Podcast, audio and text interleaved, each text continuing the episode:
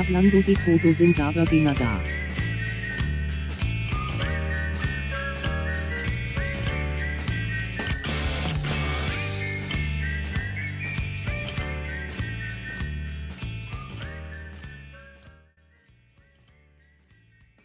Hola, hola. Bienvenidos a Hablando de todo sin saber de nada. Junto a Pablo, Sergio y Bastián al habla. ¿Cómo están muchachos? Hola, hola. Capítulo número 3.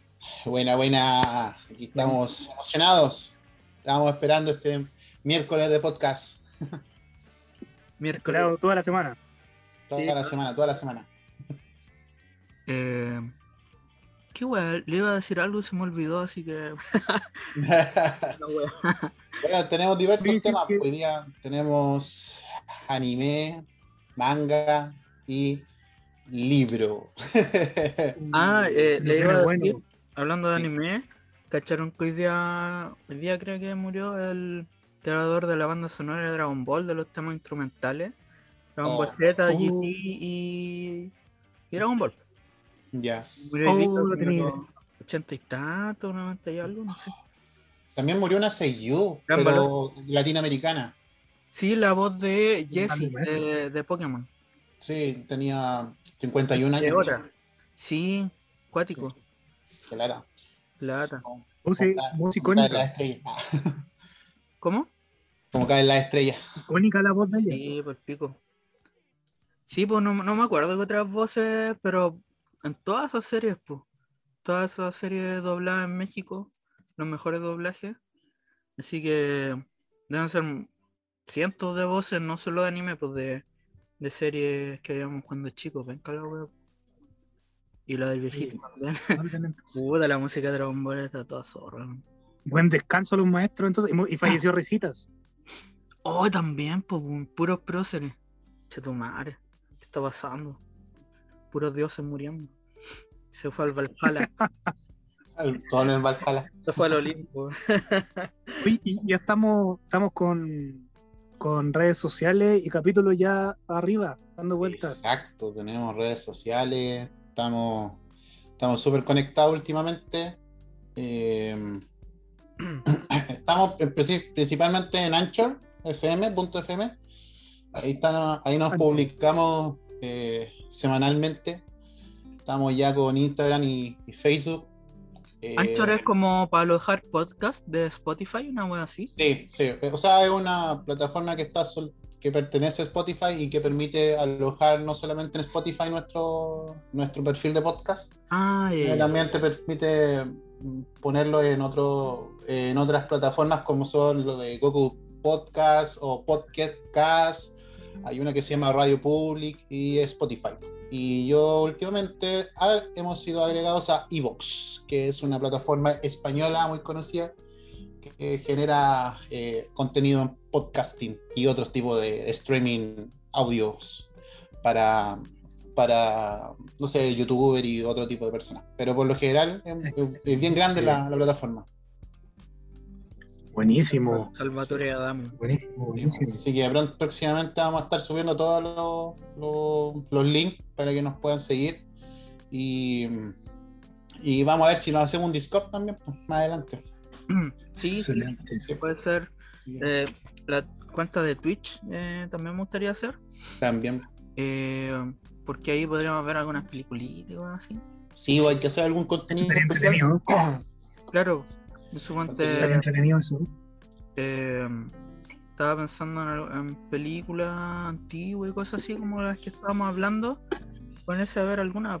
eh, ya, Ya, pues. por ver. Que- hay que ver Calimán. Oh, Hay que ver Calimán. así Oye, unos cómics de Calimán. Y ahí tenemos harto para hablar también. Pues. Hay harto. Sí, hay, hay harto que tel- tela que cortar ahí. Sí, Oye, sí. muchachos, ¿y, y- y qué temas traemos hoy? Por mi parte, voy a hablar sobre un libro que leí hace uh, del 2015-2016, si no estoy equivocado. Eh, un libro de ficción ucrónica. Ahí voy a explicar lo que significa el género ucrónico. Y, y es súper interesante, así que, y bueno, no, no hay video, pero ustedes pueden ver ahí atrás el, el mecha ese, el mecha, en la portada del libro. Ah, ya. La raja. Así que ¿Tú, ahí voy a Pablo, qué darle- tema traes? Yo voy a hablar de Satoshi Kon, Oh, el maestrísimo. Maestrísimo. el maestrísimo. Así que El mismísimo. el mismísimo maestrísimo. Ese es un referente, un referente ¿no? del Dios. cine de- no solamente japonés, sino que a, a nivel europeo y americano. Claro, pues una influ- influencia incluso en el cine hollywoodense, así que es un grande, un- el mejor o de los mejores directores. Además que siempre fue como anduvo junto con Otomo, entonces la calidad por todos lados. ¿Y tú, Basti, qué? Buenísimo. Yo traigo el, el manga IQ. Uh, También hay obra magna, mm, manga. Una obra maestra. e- ese también Una era masterpiece. título de Otomo, ¿no? Como que tiene relación con Otomo. De Tezuka. Suzuka. Ah, Tezuka estaba metido por ahí. Chucha. Eh, así que afirmémonos. Cosa Sí, de la que vamos, ¿no? Afírmate. Afírmate. Afírmate. Ya, pues, ¿quién le, quién le pone? ¿Quién le pone? Ya, pues, yo soy el primero. Vamos a partir hoy día con Primera patita. haciendo una pequeña reseña, pequeña, no sé si es pequeña, porque igual me fui un poco en la, en la volada con la descripción de- del- del guion. Eh, bueno, el, el- el libro que traigo es un libro obviamente de ficción, pero está relacionado con, con el género ucrónico. Eh, ¿Qué es lo que es el género ucrónico? Se preguntarán. Antes de decir el título del libro, voy a decir qué es lo que es el, género ucrónico o la ucronía. Ya, porque yo no tengo Oh. idea. Sí, es un género literario que es- se podría decir que, que representa todas las novelas históricas, pero que están, están ligadas a una, a una etapa de la historia que es muy importante, ¿Ya? pero mira desde el punto de vista qué hubiera ocurrido si lo que ocurrió en- específicamente en el pasado hubiera ocurrido de otra forma. ¿Cachai? Como Bastardo sin Gloria. Exacto. En el tipo del cine sí, sería como Bastardo sin Gloria. ¿Qué es lo que hubiera ocurrido si este hecho en específico hubiera cambiado el- la conducción del destino de ese momento? ¿Cachai? Qué buena. Tenemos muchas novelas mm, eh, eh, que son ucrónicas, ¿cachai? Eh, en referencia a, a novelas antiguas, o bueno, no novelas antiguas, sino novelas referentes. Tenemos eh, El Oeste del Edén, por Harry Harrison, ¿cachai? Que habla específicamente de qué es lo que hubiera ocurrido si no se hubieran extinguido los dinosaurios. Oh, Tenemos otras novelas relacionadas eh, con, con civilizaciones como eh, Roma Eterna de Roberto Sil- Silver, Silberger. eh, ¿Qué hubiera, hubiera pasado si Roma no hubiera conocido el, el cristianismo? Hubiéramos seguido con el, los- el panteón de dioses. Oh, mm, Súper interesante también. Y la que decía Estupo, que no es novela, pero es una película de Quentin Tarantino, Bastardo sin Gloria, ¿cachai? O Inglourious Bastard. Y con referencia a Chile, ¿cachai? ¿Qué, qué- qué libros tenemos a Chile? Porque la mayoría de los libros están relacionados con la dictadura, ¿cachai? Pongamos, eh, hay un libro de Jorge Baradí que se llama Cinco, ¿Ya? ¿cachai? que habla sobre eh, el apoyo y la defensa que tuvo Pino- que hubiera tenido Pinochet hacia Salvador Allende, ¿cachai? O sea que Pinochet hubiera, no, hubiera, no hubiera sido un- el, el villano de turno, sino que hubiera defendido a Salvador Allende, ¿cachai? En la Ah, situación. ¿cachai? Hubiera, hubiera hecho su papel que, el que le pertenecía. Sí, pues. Defender al país. Sí, pues, así Lo que nunca han hecho los milicos aquí, pues. jamás. Y no sé, pues hay un libro también que, no sé si estoy equivocado, pero hay otro, otra situación que se llama Atentado Final. Eso yo no lo he leído, y si es que un libro, o si es que un, algún tipo de cómic, no sé. Se llama ¿Qué hubiera pasado si en realidad en el atentado que ocurrió en frente a Pinochet hubiera ocurrido? Parece que ocurrió en el cajón del Maipo. Ya. Hubiera logrado asesinar a Pinochet. Entonces, esos son como el- el- los, libros- los libros o el género crónico. Es como dio qué hubiera sucedido si hubiera ocurrido o hubiera ocurrido de otra forma, ¿cachai? Y en eso se basa este libro que les voy a hablar que se llama Estados Unidos de Japón. Oh, Estados Unidos de Japón. Exactamente, como dicen el nombre, ¿qué hubiera pasado si Japón no hubiera perdido la, la Segunda Guerra Mundial? ¿Cachai? Eh, como para hacerlo en contexto, eh, estamos hablando de la Segunda Guerra Mundial, la que ocurrió entre el 39 y el 45. Estamos hablando de la última etapa de la guerra, po- podríamos decir como del, de- si el desembarco de Normandía hubiera sido un desastre. Eh, y no sé, pues, cuando hablamos de la Segunda Guerra Mundial hablamos de, de Winston Churchill, de Mussolini, de, de- de Franklin Delano Roosevelt en- por parte de Estados Unidos, Adolf Hitler, que es el personaje más importante de, de ese- de esa época. Y en el caso de Japón estaríamos hablando de- del emperador, pues, Hirohito, ¿cachai? O el primer, mini- primer ministro o primer como general, generalísimo de las fuerzas militares, Hi- Hideki Tojo, ¿cachai? Eh, tenemos una variedad de personajes que nacieron en esa época, ¿cachai? Entonces igual es como interesante que hay muchas novelas, libros, juegos, eh, el tema del cine lo más reconocido Rescatando al Soldado Ryan, eh, ¿cachai? O Dunker de Christopher Nolan, ¿cachai? Que hablan de, de ese, de ese aspecto importante de la historia, ¿cachai? Y que nosotros la vimos también en el colegio, el, el típico, la típica pelea del capitalismo contra el comunismo, ¿cachai? O fuerza, eh, fue todo un tema ideológico y cambió prácticamente el- el- la historia, ¿cachai? Cambió. Quien ganara esa guerra iba a lograr prácticamente el dominio total del mundo. Y lo vimos, lo vimos que después del- de, de, de 1945-48 tuvimos ya el, american- el americanismo en casi todo, todo el continente, no solamente en Europa, sino que en Europa que estaba totalmente destruido, salió adelante y salió económicamente hablando muy bien parado lo que fue eh, Norteamérica o Estados Unidos. Entonces, bueno, hablando de ese contexto, hablando del, contexto histórico, nace esta novela, que nace una novela crónica. ¿Qué hubiera sucedido si en realidad eh, Estados Unidos perdía contra Japón, el imperio, el imperio de Japón? ¿Qué hubiera pasado si el eje hubiera ganado? ¿Cachai? Y los aliados serían los, completamente los, los perdedores. Tendríamos Europa totalmente conquistada y hablando de una, de, un- de una utopía alemana y tendríamos el occidente completamente conquistado también, pero por la- una utopía asiática. ¿cachai? O sea, hubiéramos tenido, incluso creo que, el- bueno, no creo, sino que dentro de la representación eh, geográfica de- de- del libro, eh, Chile también estaba dentro del- de la cultura japonesa.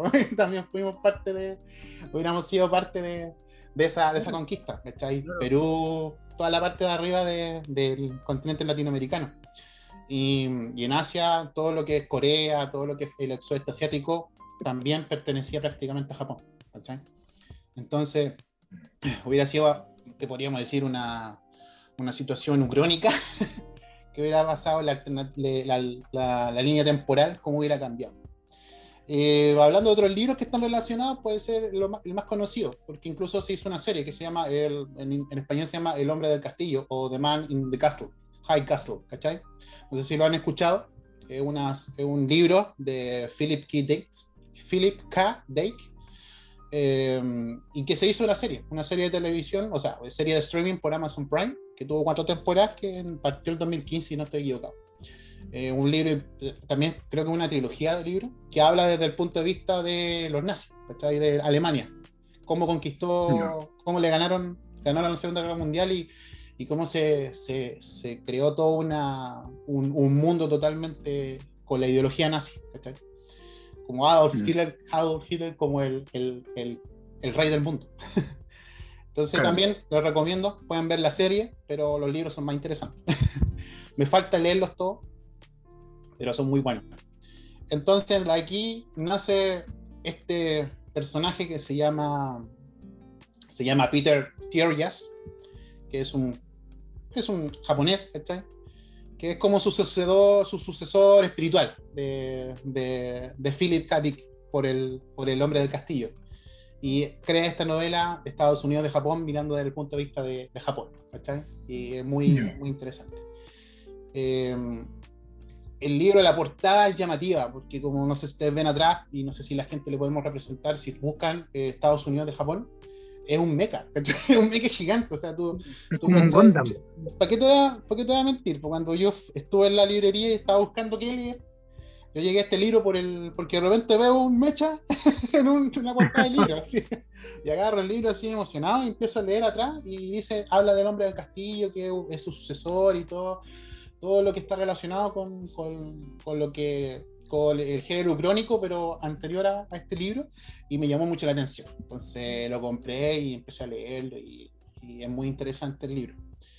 Eh, eh, Peter Tierjas creó una trilogía también, a lo mismo que, que Philip K. Dick, que mm, se le llama la, la, la trilogía del, del Samurai Empire Mecha, o la trilogía de los, los robots samurai del imperio, ¿cachai? Eh, también no lo he leído todo, sí, pero el que más me gustó fue este en el sentido de, de lectura, cómo identificar cada parte. Eh, del 2000, creo que salió como entre 2015 y 2016 este libro. Eh, ya, y uno de los libros, bueno, este es Estados Unidos Japón, después tenéis los Samurai Empire y después tenéis el último que se llama Cyber Shogun Revolution. ¿Cachai? Cyber Shogun. Revolution, así. Buenísimo. Eso, buenísimo. eso lo tengo que leerlo, sí o sí, porque aparte que es el final de la, de, de la trilogía, y por lo que he leído que está relacionado también hablando de, de- también desde el punto de vista de qué es lo que pasó en, en la Alemania, ¿cachai? No. Eh, entonces es muy interesante cómo, cómo Japón prácticamente son uno, los reyes del mundo. Porque no solamente porque ganaron la guerra, sino porque también, como tú sabes, pues los asiáticos son tecnológicos. Y, Claro. y crearon casi una... Un, son líderes en la tecnología y Euro- Europa se quedó atrás a ese nivel. Entonces es súper interesante. Eh, como podemos ver, eh, Japón ganó la Segunda Guerra Mundial, eh, específicamente, por lo tanto estadouni- los estadounidenses perdieron, fueron los, los grandes derrotados. Eh, y este- en esta parte de la- del, del- del libro eh, tenemos una facción que aún cree en los ideales norteamericanos. Hablamos de una, de una América que se, se dio vuelta la chaqueta completamente y se hizo, se hizo del cristianismo, se volvió eh, eh, budista, ¿cachai? No. Desde el, desde el tema de- del honor, de todo eso, se volvió a la, a la- a la filosofía oriental completamente, ¿cachai? Y tenemos una facción que se llama los George Washington, a ese nivel. Los George Washington, la facción que eran todos estadounidenses, que intentaban prácticamente recobrar o recuperar las glorias viejas de Estados Unidos. ¿cachai? Eh, y ellos crearon una táctica en la época que estaba, que estaba desarrollada. Le voy a decir al final en qué época está desarrollada, ¿cachai? en qué, en qué época está desarrollada la, eh, la historia del libro, para que tengan una, una analogía extraña ¿cachai? cuando llegue, llegue esa parte. Entonces ellos crearon una táctica para distribuir su, su ideología a través de, un videojuego. ¿cachai? Y ese videojuego iba a permitir como, entre comillas, que se imaginaran ellos cuando jugaran cómo hubiera sido el mundo si Estados Unidos ganaba la guerra. ¿Cachai? Al contrario de lo que estamos viendo en la actualidad, ¿cachai? ¿Cómo hubiera sido, cómo hubieran luchado y cómo, cómo hubieran logrado utilizar esas herramientas tecnológicas para como implantarle a las, a las personas de cómo hubiera sido el mundo si Estados Unidos ganaba la guerra. Mientras que los, los- japoneses cuando ganaron pusieron como una ideología de que ellos salvaron el mundo, porque los Estados Unidos era un, un- un mundo, un régimen prácticamente con una plutocracia, ¿cachai? Entonces, eh, este mundo nacen dos personajes principales. Tenemos a Beniko Ishimura, que era un, es un militar que trabaja para eh, un departamento de censura. Este tipo prácticamente trabaja eh, jugando videojuegos. Juega los videojuegos, ve que los videojuegos no estén relacionados, no, o no tengan no estén mostrando algo relativamente eh, que sea propenso a, cambiar la ideología de las personas. Y por eso este juego que, los George Washington están, están esparciendo a nivel underground, ellos son los que tienen que dedicarse a, a- a jugarlo y ver qué es lo que está en realidad provocando. ¿cachai? Eh, y permite, le permitiría al, al gobierno captar pseudos traidores. ¿cachai? Y tenemos por otro lado a Akiko Tsukino, una mujer que es una oficial de la Toko, o Toho, que es una especie de, de CIA, ¿cachai? Una especie de, de, de organización que, que busca traidores. Ese es el, prácticamente el fin. Como una CIA o como una DINA de, Como la KGB, en la época, la, la época más oscura. ¿Cachai? y, y ocupa todas las todas las las herramientas para lograr encontrar a esos traidores. ¿cachai? Y esto, obviamente, los agentes del Atojo son, son agentes que están eh, con, la, con la ideología del, del- de la ideología samurái, ¿cachai? Del honor, 100% honor Mm. hablamos de un contexto histórico donde que Japón no perdió el honor, ¿cachai? No perdió la cultura prácticamente del samurái, ¿cachai? Del, Mm. del buchido, no lo perdieron, ¿cachai? Entonces, estos tipos, bueno, eh, eh, el, el Ben, Ben, ben eh, Beniko Ichimura, o eh, le, le diríamos ahora Ben, eh, es un personaje que es un censurador de videojuegos, prácticamente. Ese es como su, su, su trabajo. ¿cachai? Y bueno, la trama prácticamente es compleja. ¿Para qué te voy a mentir? Cuando lo empecé a leer me, me enredé un poco porque al principio igual eh, van desde eh, parte prácticamente hablando de una historia muy atrás de Ben, casi 40, 49 años, ¿cachai? Atrás, donde habla de las pérdidas que sufrió por parte de su familia. Eh, no quiero decir como parte específica porque quiero que lo lean, ¿cachai? Entonces es difícil, Ujú. difícil como no decir tanto spoiler. Pero por lo principal van como entre... Al principio del libro te van hablando más de Ben, de la historia de él, en contexto, ¿cachai? Sobre todo cómo pasó su historia desde, desde su infancia hasta lo que llegó a ser ahora, un sensor de, de videojuegos y cómo lo logró, ¿cachai? Entonces ahí para que lean y vayan buscando un Buenísimo. poco la, la idea principal del personaje, que es muy interesante. Pero no te miento, es como la falla de este libro es que es muy lento el- al principio.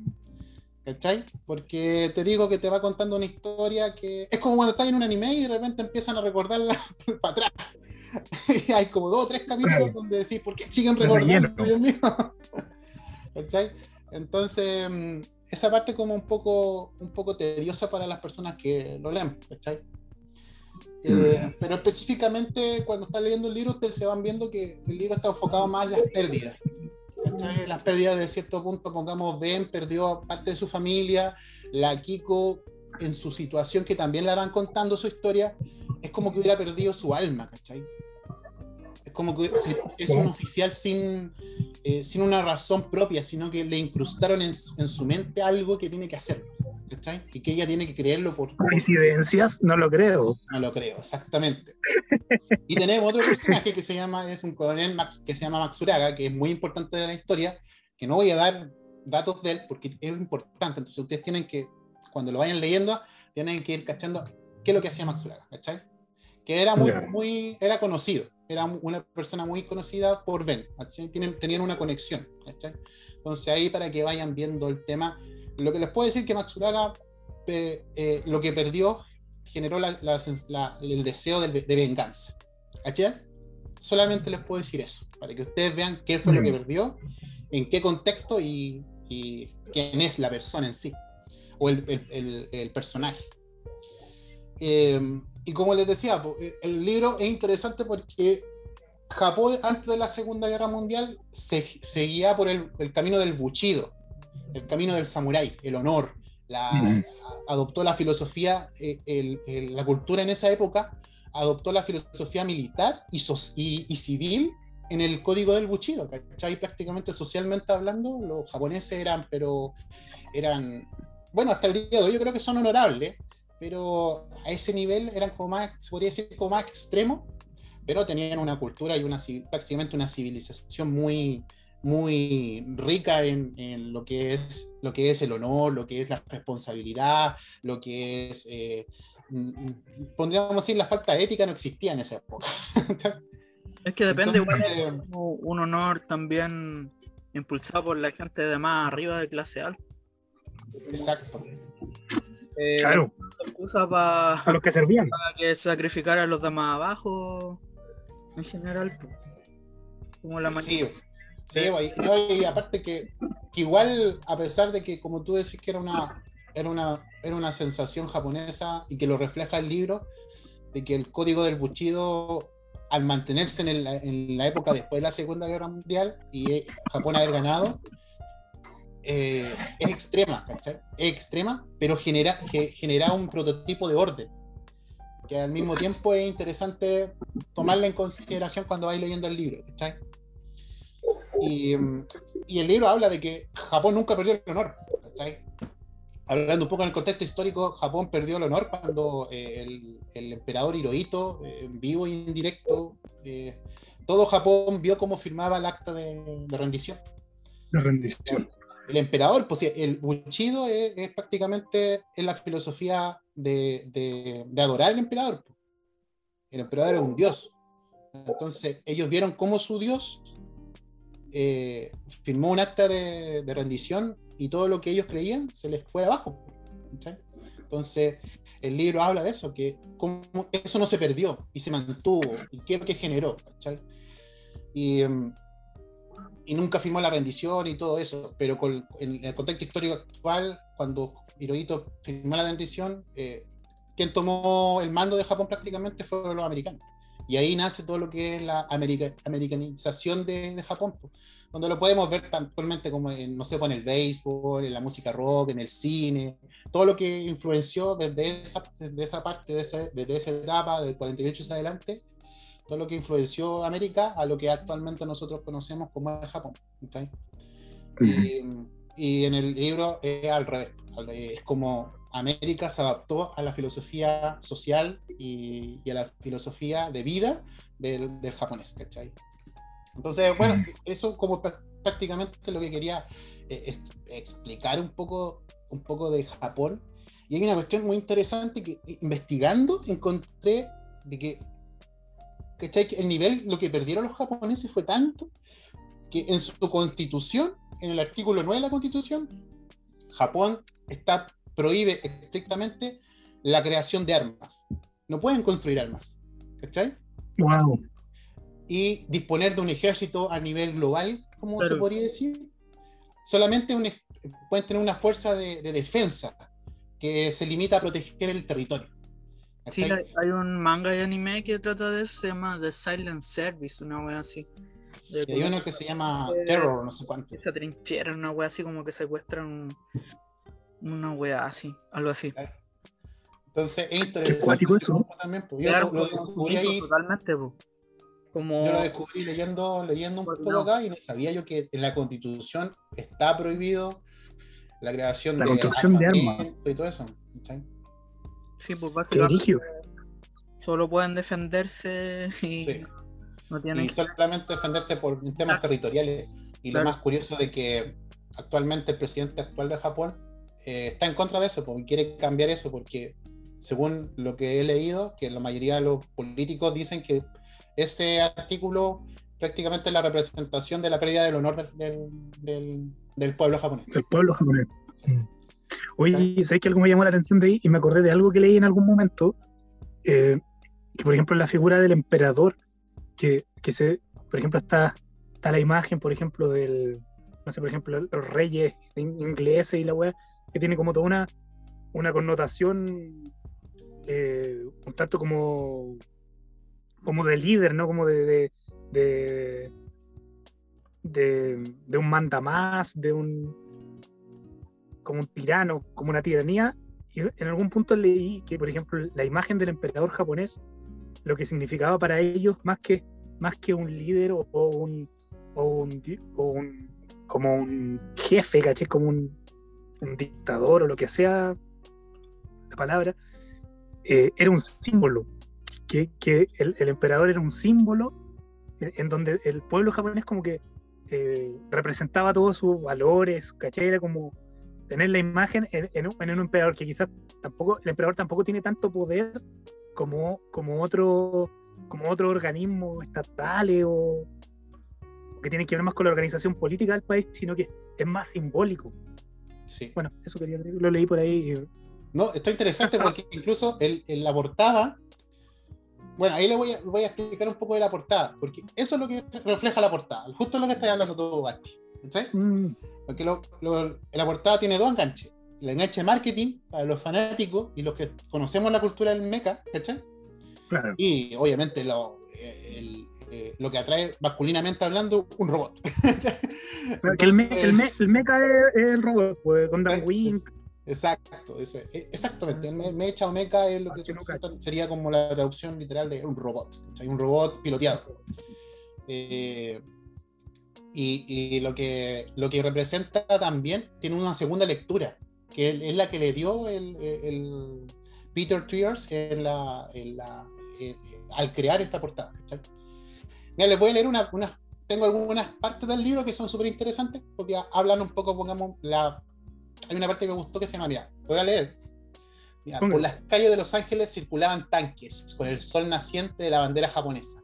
Cientos de bombarderos surcaban el aire como una nube de langostas, encabezados por los letales Mansuki Ki-99, que volaban a gran altura. Las familias lloraban a sus seres queridos en una ciudad que apestaba humo, explosiones y cadáveres. De vez en cuando se oían disparos por encima del zumbido constante de los motores de los cazas, pero era el silencio del ejército de los Estados Unidos de América, lo que, resonaba ominosamente en las exclamaciones de, la de incredulidad. ¿De verdad habíamos perdido? ¿Cachai? Ese extracto habla, hace la representación, y hay una parte del libro donde ustedes van a ver cuando hablen un poco de- del momento justo cuando Japón gana la guerra, prácticamente, y Estados Unidos pierde. Esta parte la van a encontrar ahí, les va a encantar leer esa, esa, esa- específicamente esa parte, ¿cachai? Y mm, otra parte que les quiero leer, también es parte del libro, y que habla, es una, una, una- sensación de explicación de, de- que se da en ese momento sobre el gobierno americano, cómo era el gobierno americano. Y a lo mejor van a encontrar algunas cosas un poco, un poco similares actualmente. Así que les voy a leer para que, para que después hagan sus comentarios. Una persona X pregunta, ¿cómo era la vida bajo el antiguo régimen americano? Y dice, su libertad era una farsa, la población estaba controlada por una plutocracia y los ricos mantenían a raya a los pobres con la promesa del sueño americano. Su economía se basaba en la esclavitud y casi todos los trabajadores tenían una condición deplorable. Las desigualdades raciales convertían en una pantomima las ideas de igualdad que figuraban en su constitución. En el imperio, todos somos hijos del emperador y mientras seamos leales se nos trata con honor y respeto. Eso también nos distingue de los nazis. Oh, ¿Cachai? ¿A quién se recuerda esa parte de la plutocracia? De los ricos mantenían a raya a los pobres con la promesa del sueño americano. No sé, podríamos cambiar ahí como la promesa del sueño am- latinoamericano en algunos lugares. No sé, quieren darme una opinión. una- una- Hoy está potente el, el- un contenido político bien potente. Eh, Eso, eso estático. último. Está bueno. Está bueno. Claro, pues, eh, toda nuestra vida nos agrupan con el famoso sueño americano, siendo que aquí tenemos muchas menos posibilidades que allá incluso, pues imagínate. Y aún así hay gente que se engrupe mucho con esos conceptos de, de que mente tiburón, como ese meme, tiene todo que ver Claro. con eso, con un poco el lograr cosas sin con tu esfuerzo, es como, o sea, la meritocracia de partida no, no sirve, no existe, no, no funciona así, pues. Pero como que esa wea bien yankee de, de que yo salí de abajo y ahora soy dueño de una empresa que es pura mula igual. y le han puesto tamar a la gente igual, así fue en tiempo antiguo. eh, Y después un tirano culiado. sí, weón. Se Claro. me olvida que, que salió del barro, así. te creo, mira, te, ¿Mm? te ponen muchos ejemplos, pero son antiguos, pues entonces en esos tiempos el weón que inventaba una weá era más creatividad o trabajo que... Pero como era algo nuevo, te creo que se pudiera hacer millonario y magnate y toda la weá con, con tal vez un invento que haya hecho que haya revolucionado la weá, pero ahora está casi todo hecho, pues entonces sí, el salto que se dio es, es grande, sí. innovar en algo tenéis que tener plata, tenéis que... eh, Sí. Eso es lo que te genera el, la- el capitalismo también, pues, la necesidad de tener un capital para generar algo. Antes, Weón de Tesla, suponte, hace weá increíble y toda la weá, el el Elon Musk. Y toda la weá, y lo suena a pedestales, pero weón, nació fue una base de papás millonarios, pues, tampoco es. Sí, po. que- Sí, po. No, no, es- no, no es. No es. Y tampoco ha sido tan, tan, un guan tan ingenioso porque varias de las ideas que, ha- de weas que ha hecho tampoco son 100% de él. Entonces es un weón que, que ha tenido las oportunidades y la, Ya estaba en el lugar en donde como lo que hizo Thomas Edison con, con el mismo Tesla, se puede decir. Claro, Es No, como. la- Irónicamente, se mueve como en ese ámbito. Que más que nada ha estado ahí aprovechando y ha tenido para patentar cosas y eso. sí. Quería. De llamear solo. Entonces. Ahí. Eso no lo agregué. No, pues Qué cagando. Que, pa- que parta el. Que parta el podcast con eso. De llamear solo. Justo ahí, así. Ya, Ahí andar viendo solo, hermano. de andar meando solo. ¿Vieron la película de Mortal Kombat que salió? Sí, ya terminé de ver, pero tenía que para algún capítulo dar mi opinión. Bueno, yo también. Oh, no la he visto. Tienes que verla. ¿Está piola? Ah, no, sí. Oh, hablando así como un poco de, de situaciones extrañas aquí en Canadá. Estaba hablando con un compañero y es canaca, canaca, así, de nacimiento canaca. Lo he visto y dice, no, este Juan ya no, no, latinoamericano ni por ningún lado. Eh, y el, el tipo me dice, hoy tenemos la misma ficción de la lucha libre, ¿cachai? Y pregunta si vi WrestleMania. Y le dije, no, que yo no tengo, eh, no tengo ne- la network, no tengo esa plataforma de streaming para verla. Ah, sí, que yo la tengo y te la cuestión, sí. Y dije, no, pero la voy a ver la próxima semana. Ah, voy a comprar la plataforma. No, no, sí, voy a descargarla. Y me quedo mirando así como, ¿descargar? no saben que Y le dije, sí, por torrent, sí. no conocen Eh, el torre en el Clio. Y eso es legal, me dijo. oh, legal para mí, sí. Para mis intereses, Se que sí, cagó la risa, sí. sí que lo es. Para ahorrarme No fue porque- No fue por- más por lo legal, sino fue porque la weá la voy a ver gratis. Así como que el chat cultural fue como súper gracioso. Falta la latinoamericanidad, po, man. Me falta. Eso fue, esa fue mi, mi, mi opinión sobre Canacas. aventura. Tenés que quedarte piola, si no luego te sapean los weones. Va va a llegar, va a llegar la tojoca. Claro, Sí, vos tenés que que. yo iba a buscar Triple H. Imagináis darse el pedigrí ahí. Te golpea la, te golpea la puerta, sale a abrir, es Triple H y te hace el pedigrí así. Con Vince Te echa a la boca y la tira.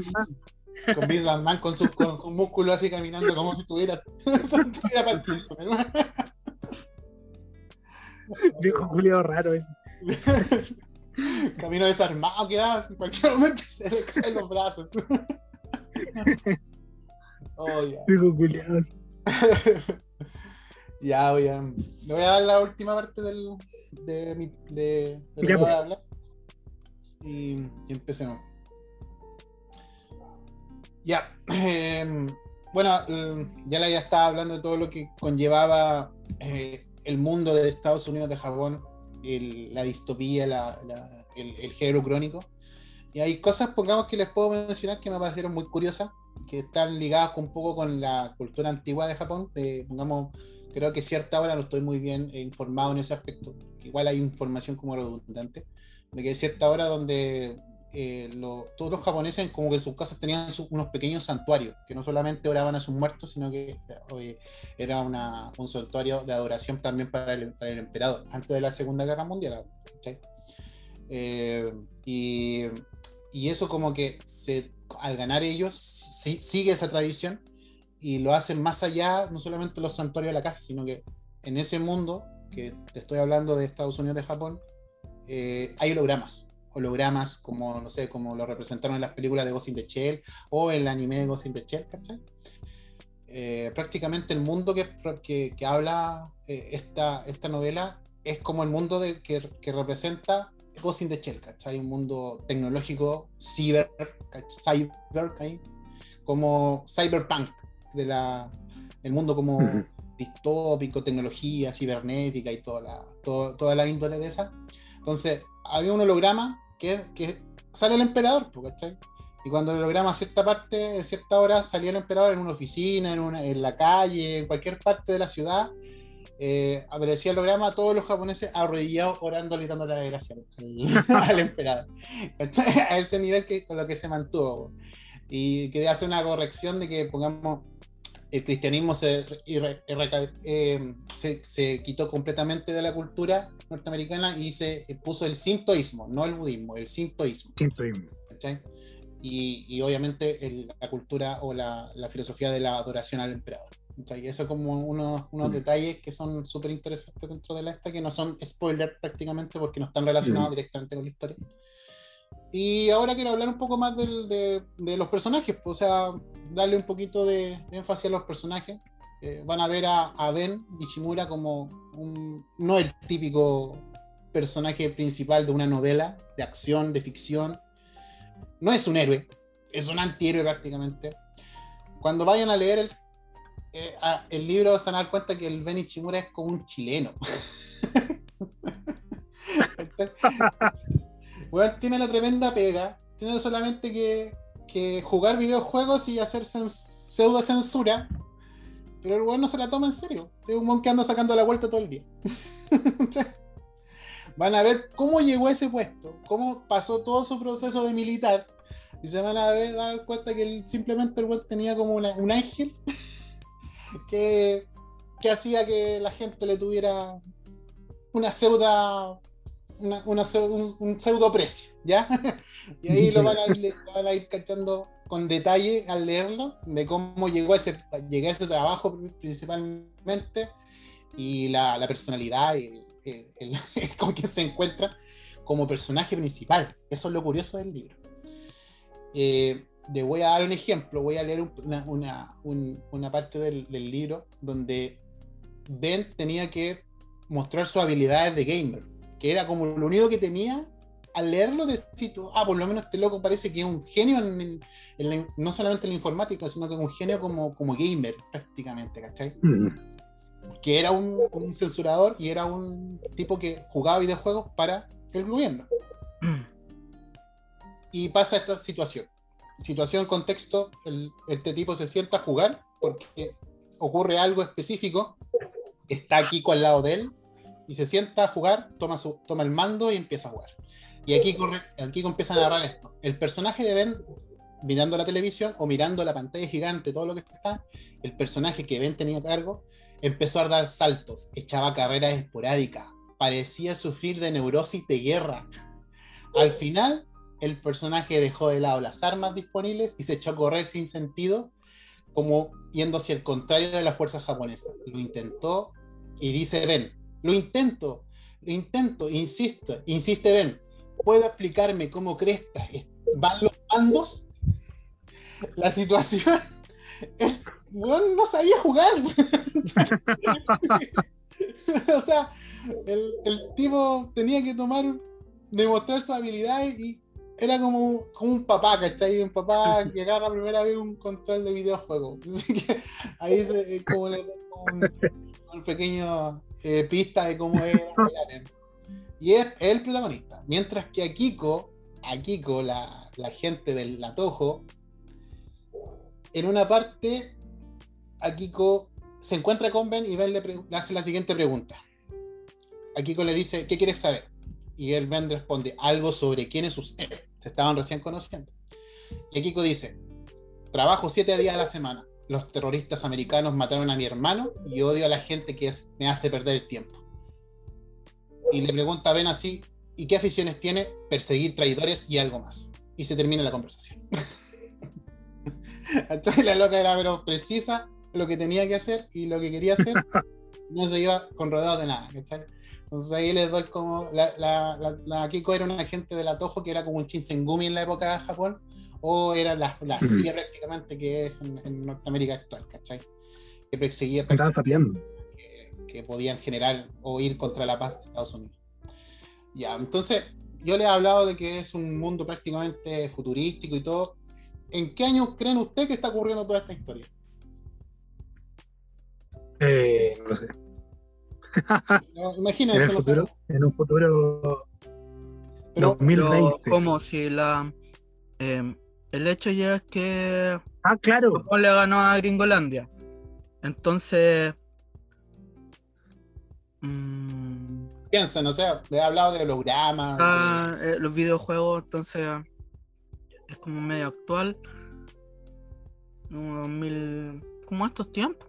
¿Mm? 2020, 2020. Ya, Eso es lo interesante, porque cuando estáis leyendo el libro te das cuenta de que habla de que si Japón hubiera ganado la guerra, hubiéramos tenido un salto futurístico, un salto tecnológico de tan grande.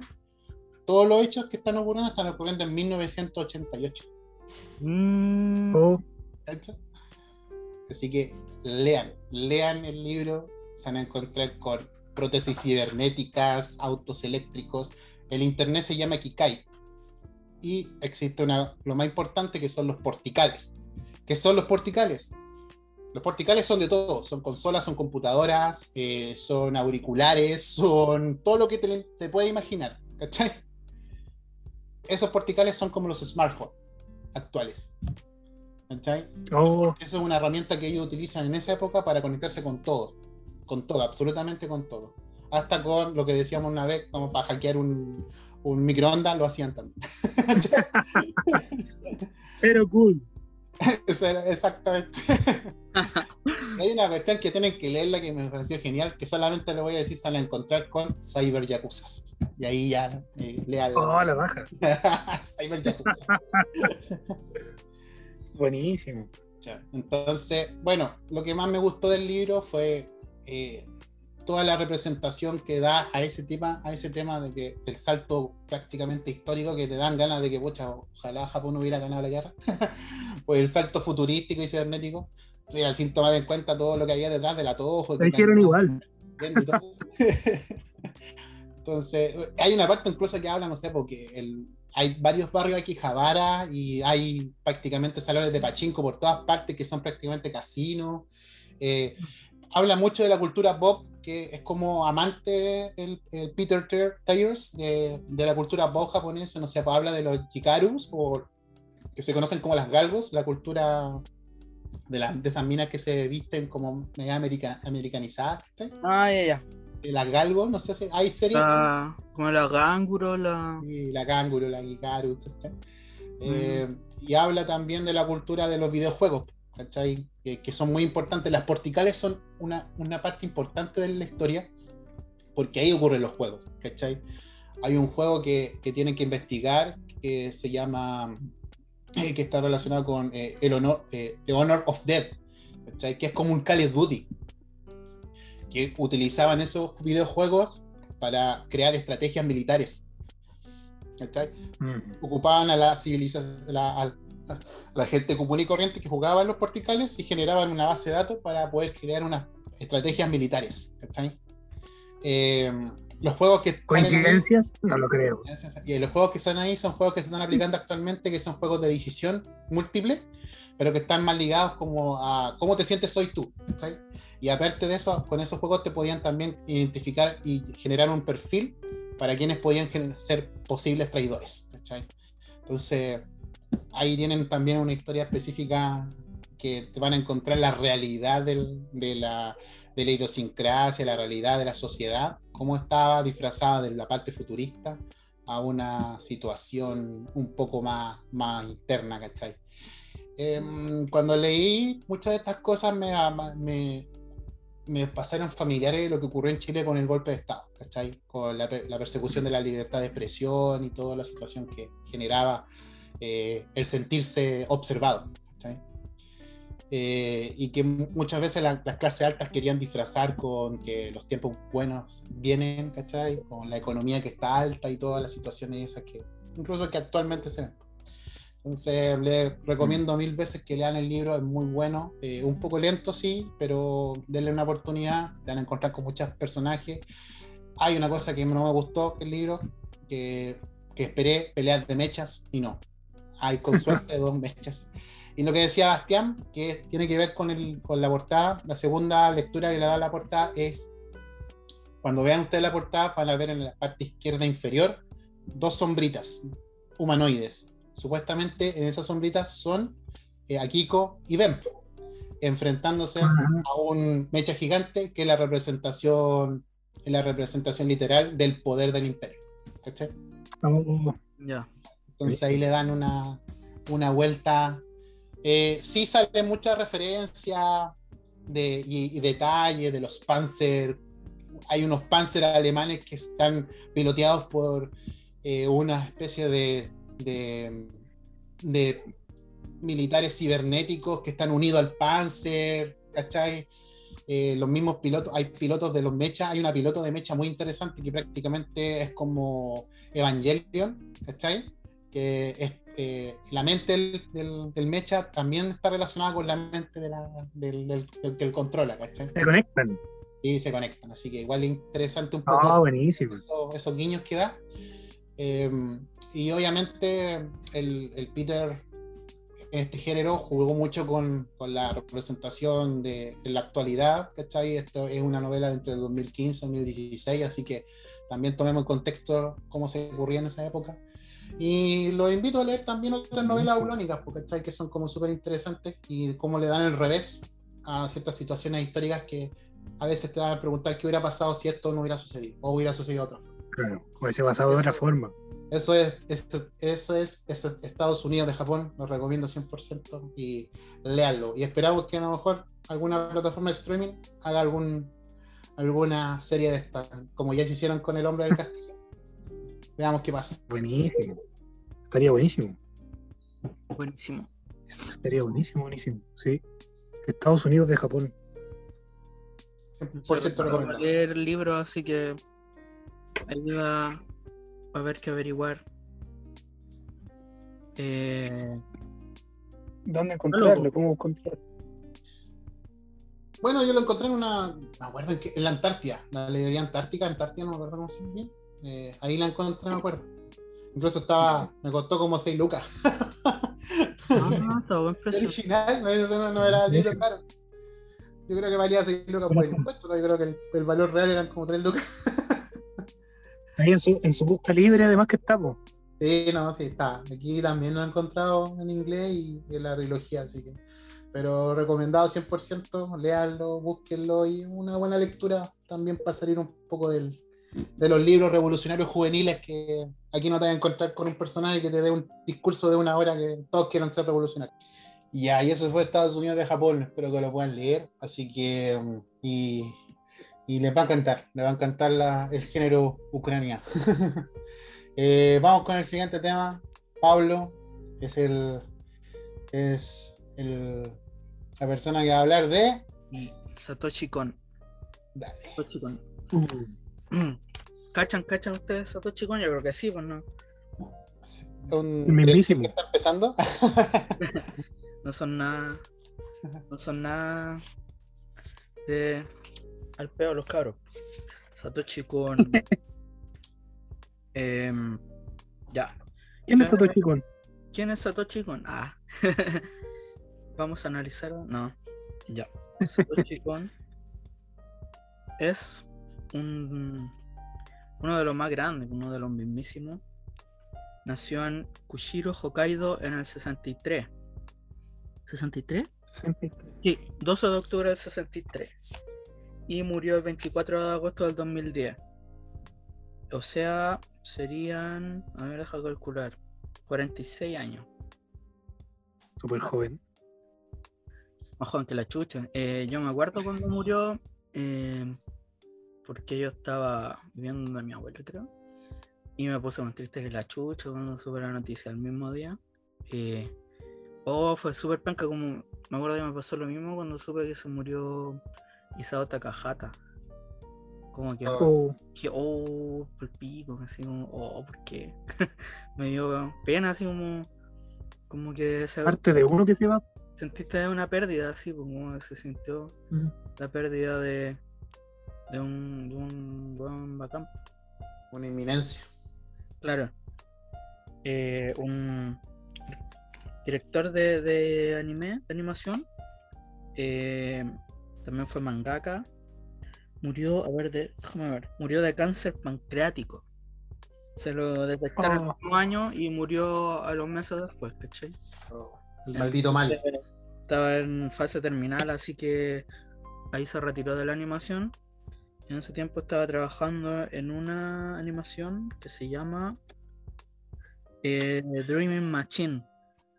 Una animación que eh, todavía no nadie la acabó, nadie la terminó porque eh, él la dejó inconclusa y lo, mismo del estudio Madhouse, el estudio don- donde él siempre sacó su, toda su obra, eh, decían que no había ningún director en Japón con el talento de Satoshi Kon que pueda retomarla.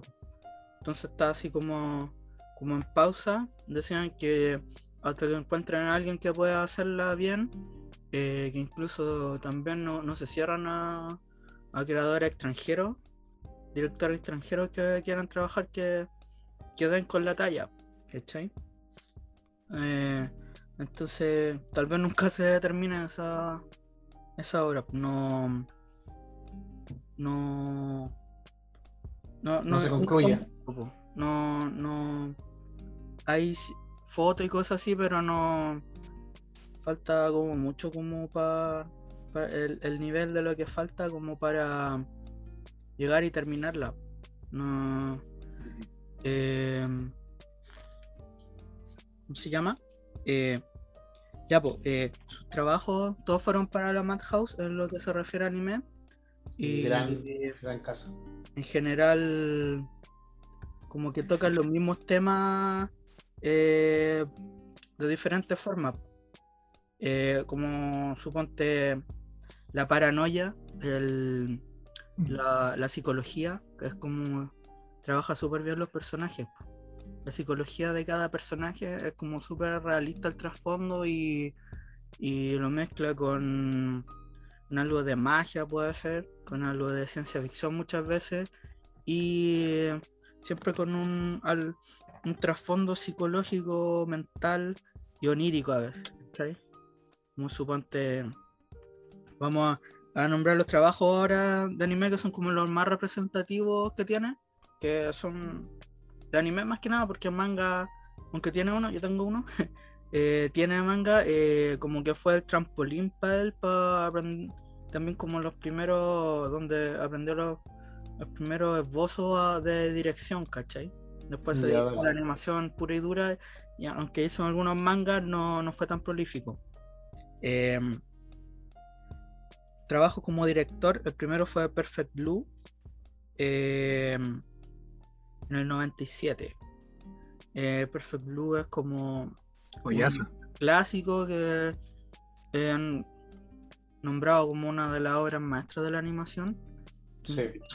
Darren Aronofsky eh, pagó y compró los derechos para una sola escena que la ocupó en Requiem por un sueño, de cuando está la, la protagonista la misma en la ducha, o sea, en la tina. Está como, Mm. como sentada y grita como dentro del agua. La calcó así con, con la Jennifer Connelly, no me acuerdo cómo se llama la protagonista, de el nombre de la de la Ah, el, el personaje, personaje. en creo que en Marion, Marion o así, en Requiem for a Dream y es la misma escena.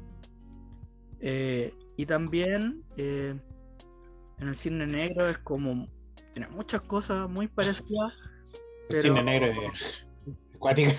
Ahí el tipo le pre- cuando le preguntaban él decía que no había visto, o sea que no que no tenía inspiración de Perfect Blue, ¿cachai? Siendo que claramente tiene mucho Con Natalie Portman. O sea, más que inspiraciones, po. en, en la película en, to- en general es como, puta, tienen mu- mucho, muchas cosas sacadas de ahí y el tipo ni siquiera fue capaz de decir que había hecho homenaje. Dijo que no, que Oh, no, ¿no? que él mismo compró los derechos para ocupar esa escena de en la otra película, en el cine negro, dijo no, que no, que no, no había tomado nada de ahí, no era homenaje ni nada.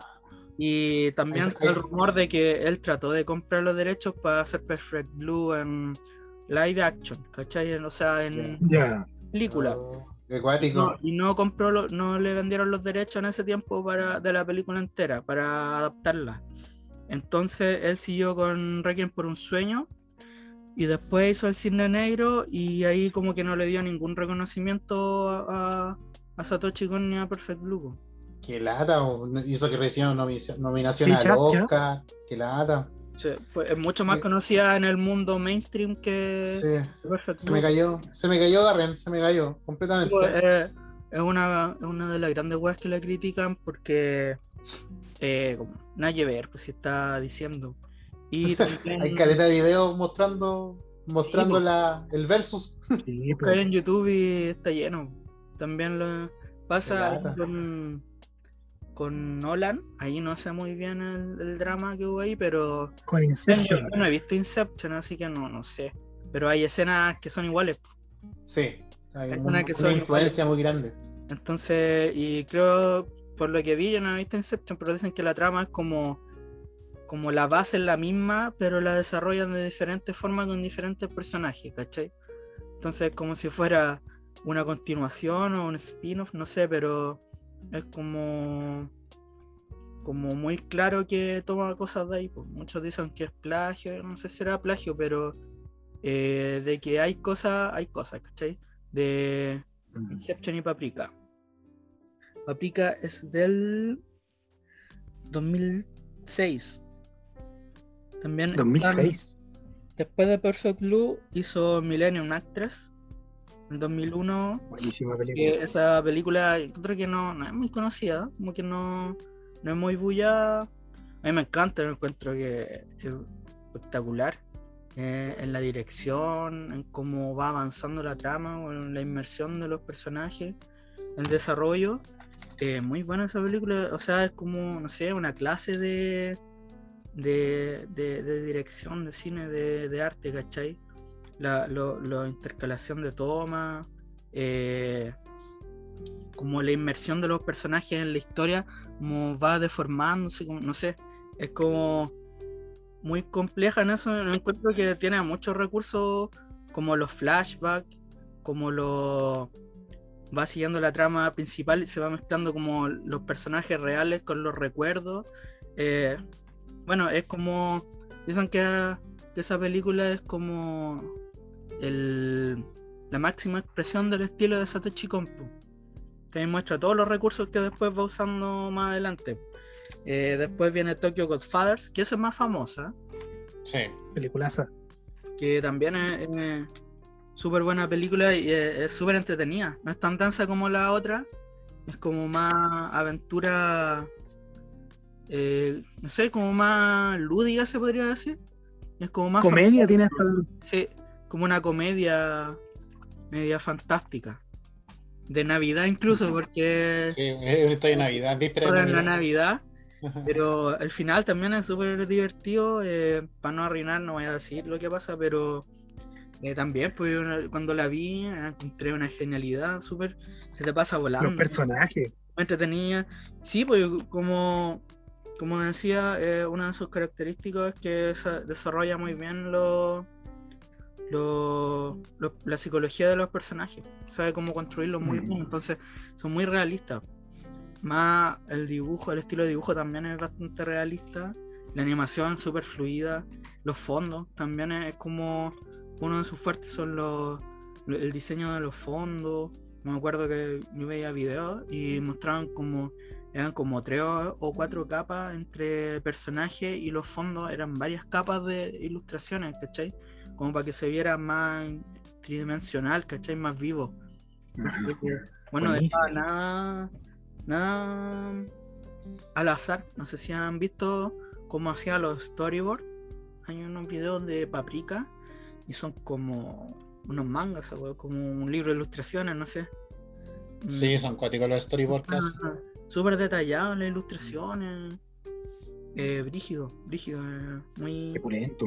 capo el, el tipo. Y claro, Pa- Paprika fue la última película, el último largometraje, el 2006. Está basada en un, en un libro del mismo nombre, pero creo que es bastante libre la, la, la Adaptación. adaptación. Perfect Blue yo no sabía y también es, un, es una novela. De Millennium Mm. Actress, no sé, creo que, que la historia es de él. O es que Tokyo Godfathers. Eh, también en, trabajó como guionista en un live action que se llama World Apartment Horror, que es de Otomo. Que después hicieron ellos. Otomo lo dirigió eh, y él hizo el guion. También con Otomo y con otra autora que no me, no me acuerdo el nombre, pero esa guionista creo que también trabajó en Studio Bones en, en Cowboy Bebop y Waltz Rain. Así que tampoco es. Oh, Y pasó súper calidad. es como película de culto, pero muy poco conocida. No tiene muchas buenas valoraciones. Eh, trata de, unos yakuza, de un yakuza que va como a un edificio donde hay puros inmigrantes y los quiere echar para demolerlo porque estaban justo en, en la burbuja económica de Japón donde se dispararon los precios de, del suelo y de los edificios, de las casas. Eh, y ahí tiene dramas con sacar porque hay inmigrantes de todos lados y un espíritu. Entonces, ahí está la. Esa es como la trama de esa película que después adaptaron ellos mismos al manga, ¿cachai? Eh, Otomo con, con, porque Satoshi Kon fue discípulo de Otomo, pues, fue ayudante. Sí. Se nota bastante en el estilo de dibujo también primario, en el manga que tengo yo en Regreso al Mar, eh, tiene harto de, de eso, del estilo Ay, qué bello ese manga, como weón. más europeo, más churado, no tanta trama y más detalle, eh, como esos detallitos desentintados, como es bastante bien, bien europeo, así como, Trópico Sea. claro. eh, Ahí ganó, creo que ganó el, un premio como debutante, algo así. Y eso le llevó a, a- a tener como un puesto en el equipo del Katsuhiro Tomo. Claro, él estudió diseño Sí. gráfico. eh, Sí. Cuando terminó, eh, pudo, ya terminado su car- el, el diseño gráfico, ahí publicó en el 90, si no me equivoco, eh, Regreso al Mar. Eh, fue como su primer 90. manga, manga grande. como- Sí, participó en un premio, o sea, no estuvo participando, sino que fue nominado y ganó el premio como mejor debutante ese año. Y eso le dio que Katsuhiro Tomo lo contratara para, para hacer ciertos escenarios del manga de Akira. Demás, pues demás. Sí, también trabajó en Memories. Ahí fue guionista en el corto Magnetic Rose. eh, el que más me gusta a mí. El primer Oh. corto, po. Buenísimo. Creo que es el primer corto que sale, porque sale Magnetic Rose, después viene Sí. Bomba de Olor y después eh, Bala de Cañón, ¿se llama? O Carne de Cañón, no me acuerdo cómo se llama. Carne de cañón. Carne de Cañón. Eh, eh, y ahí él, él hizo el guion de, de esa historia que no sé si han leído el manga, que también sale ahí con el manga de, de Memories. Y yo creo que es el mejor corto, es muy bueno, me gusta Galeta. El donde se pierde en una nave, ah, que es como tiene como todo un mundo eh, dentro de la nave y empiezan como igual tiene, se nota que, que tiene lo de Satoshi pues, de alucinaciones, cuando como la confundir la realidad con la ficción, como con los sueños, con las alucinaciones. Y Eh, la entremezcla los sueños y la ilusión. Es la, muy bueno. la, la cuestión que hace con los. No sé, que uno queda. Domina, Que como juega sí, psicológica. Sí, sí. como que te, te logra que estés inmerso en, un, en una weá y después como que te cambia todo ese rollo. ¿Cachai? Como te saca de, de la weá y dices, no, un. Es que te, te da a entender de repente como que, que hay una película y no sabéis cuál es la realidad y la ficción. ¿cachai? O sea, dentro, dentro del contexto, ¿cachai? es cuático. Sí, te digo. Sí. Trabajó también en Roujin Z, un, un anime con, con Otomo, en diseño de animación. Y en Pat Labor, la segunda. No sé si vieron Pat Labor la Labor. serie. Sí, yo la he visto, que es género también de Sí. mecha. En la segunda película de Pat Labor eh, está dirigida por Mamoru Oshii. que bueno, no tengo para qué presentarlo. Eh, Ghost in the Shell y varias weas. Sí. Eh, ¿Cómo se llama esta? Jim Raw también tiene que súper bueno esa ese anime, esa animación. Eh, la Brigada de los Lobos, creo que se llama acá, La Raja. Eh, y él trabajó ahí como diseñador. Eh, anime de televisión. Solo tiene como serie de anime eh, Paranoia Agent. Sí, muy También, buena. sí. yo creo que 2004. Está como en mi top 5 de las mejores series de, de la historia. Sí. Como dato curioso, puedo decir que esa eh, es como, como es, le- la, la catalogan como una la Twin Peaks, es una serie Ah. americana, ¿cachai? Que la, Sí. la, la- la comparan, eh, sí, esa serie americana Twin Peaks, eh, dirigida por David Lynch. ¿cachai? Entonces, cuando hacen una comparativa entre la serie, e- esa serie con esta, es como similar en el contexto, no en la historia, en el contexto. Es como que el one salió de, Sí. de su genialidad Sí, para hacer una wea genial, pero en formato tele así. sí. Pero créeme que yo creo que para mí la, la, la serie que hizo ah, eh, Paranoia Agent eh, es mejor. no sé, Eh, punto de vista. Es una serie única, po. son Sí. 13 capítulos, cada es densa, es súper densa, es como que cuesta ver varios capítulos seguidos, sí, porque como que te recarga con cosas. Como, Sí, ah, no, se pa- suele pasar. Cuando veis Evangelion o veis Lane o Monster, que son La vi más de una vez. Más de una vez. como- te, te llenan de Sí, muchas, muchas, te cargan así, como que te... Muchas veces yo Sí. de Monster me veía como dos o tres capítulos máximo, siendo que hay series que me las veo así como en dos días. De Monster me la vi en varios días porque era como... Te carga mucho, es muy brígida, así como que... Sí, no, que- ya me demoré. Son 13 capítulos del- de, de Agent Paranoia, Paranoia Agent. Paranoia Agent, Son 13 sí. capítulos que igual me tomé, me tomé mi tiempo para verlo. Sí, pues no es, no es, es una serie. Se pone va volviendo cada vez más oscura. Al final es súper brígido, la historia se pone muy densa. Y. No sé, pues yo creo que esa weá es un patrimonio de la humanidad. Eh, Pero es que to- todas las todas las obras de, de Thomas, de, Sí, de, empezando sí de- lo son. de Tochi- de Tochi Kon son, son obras maestras, yo creo, igual. fue una carrera así redonda porque Sí, en lo que se destacó Sí. más que la animación, siendo que hizo otras cositas, pero la animación es como. Es una carrera única, pues, no, no tiene bache, no. Puta, eh, eh, si hubiera seguido, tal vez, imagínate las weas que hemos visto. La, la que se estaba haciendo ya tenía buena pinta, pues. O sea, Dream Machine era como un mundo de puro robot en que no existían los humanos, ¿cachai? Pero poco se sabe de eso. Eh, en manga tiene regreso al mar que es del 1990 Joyful Bell que fue como la primera wea que hizo en el 87 un, un one shot un manga cortito. También tiene Seraphim eh, no sé tiene varios números raros no lo voy a leer Wings que la hizo con Mamoru Oshii es un manga también. Y la hizo para la revista Animage creo que era. Y Ya. duró hasta que le cancelaron el manga y pero creo que Mamoru Oshii quería continuarlo en novela ¿cachai? Eh, también World Apartment Horror, como dije, lo adoptaron a nivel, o sea, manga en el 91.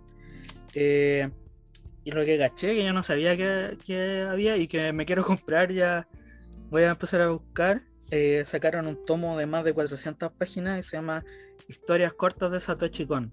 Ya, ah, Eh, bacán. Recopila, esta que te dije, Joyful Bell, y todas las primeras obras, primeros Ya. mangas cortos y eso, lo recopila en una edición súper grandota, de 400 más de 400 páginas. Eh, o sea, hay que tener esa wea. Y ¿Cómo se llama? se llama- se llama Historias cortas de Satoshi Kon, está en español. En japonés, en inglés tiene otro nombre, eh, pero para acá se llama Historias cortas de Satoshi Kon. Yo vi que estaba en busca libre como a 30 y tantas lucas. Y me tincó en. En, en Ah, bueno. la vi también, está más barata todavía. En, en España. Sí, está en España. editaron hace un par de años ya. eh, y la quiero puro tener. Creo que es como mi objetivo tener esa weá porque no, no tenía idea que la habían editado. Eh, Ah, y Creo también. que tiene una. Dice acá que tiene una carta de despedida, cacha. Sí, pues, dejó una carta de despedida en su página web que la subieron en su blog. La subieron a- al otro día de que murió. También cuando se Oh. murió, le, le, le escribió una dedicatoria en la revista Don- Animech, creo, no, no me acuerdo bien. En la revista en que estaba serializando la última serie, que era Opus, una serie de, mm, Opus. De sectas. No sé si tendrá que ver con Opus Dei, yo creo que sí, algo tiene que ver. No sé qué significa ser. Opus, pero tenía que ver como con secta religiosa. Y, y ese trabajo quedó inconcluso, ¿cachai? Tampoco sé, creo que todas estas cosas que fueron saliendo eh, después, co- recopilaciones, eh, Opus que la, la- también la reeditaron, eh, ¿cómo se llama esta wea? La, la última que dije con Mamoru Shi, la también, eh, Seraphim, todas esas la- las sacaron reediciones como para entre homenaje y aprovechándose de que murió como para publicar algo de él. po. Sí, porque de que después de la, la- después de la muerte. Creo que lo más lo, lo que cuesta encontrar arte es World Apartment Horror, porque creo que no me acuerdo la editorial, parece que era Kodansha, eh, como que no, no, no dejó que, que la usaran para el recopilatorio de manga del- de las historias cortas. Entonces, al parecer, como que la única edición que hay es la edición antigua que hubo y no está descatalogada y entonces como una pequeña joya. ¿Cachai? No. De, de esos dos titanes que son Otomo y Con. Creo que ahora millones deben costar, no sé. No, pero debe estar así como a un precio muy, muy alto y Digo, esperemos que en el futuro lo puedan editar, no sé, me saquen alguna reedición o algo así para obtenerse, weá, porque son joyas, pequeñas joyas la- las pocas cosas que hizo en manga. Hay en animación también tiene Ohio, que es el cortito de un minuto. De, Ay, oh, de la NHK lo usaron para un como una un, cúmulo de, de una recopilación de animaciones cortitas de varios animadores, no me acuerdo bien cómo se llama. Eh, y la, la, la iban tirando en el canal y también lo iban tirando como en los comerciales, como entre medio, esos cortitos de dos minutos. Que también es súper bonito, es como de, muestra todo lo que hace uno cuando despierta, ¿cachai? Pero es como que va mostrando como al personaje y después como se ven como sombra o como más que sombra el personaje transparente que, te demuestra así como todo en- al mismo tiempo todos varios días diferentes porque ¿cachai? entonces te muestran en la, en la principal la animación que se ve bien es como la mina se levanta se lava los dientes pero en otras se muestra que se levanta después ¿cachai? como en el mismo plano ¿cachai? te va mostrando los diferentes tipos de, de despertar que tiene ella ¿cachai? y uno sale viendo tele en la NHK y se nota que ellos lo, no lo pagaron Eh, súper bonito eh, el- la animación es a toda raja po. Sí, la animación Luego, es. Como es un minuto, además los diseños súper bonitos los, los de Satoshi Kon, diseño de personajes, las ilustraciones. Entonces, puta, son, todas son joyitas, joyitas de la animación. po. Eh, ¿Qué más? Ah, como curiosidad, eh, en un episodio de Yoyo de, de los OVA que salieron en el 93, creo, en el episodio 5, en el OVA 5, eh,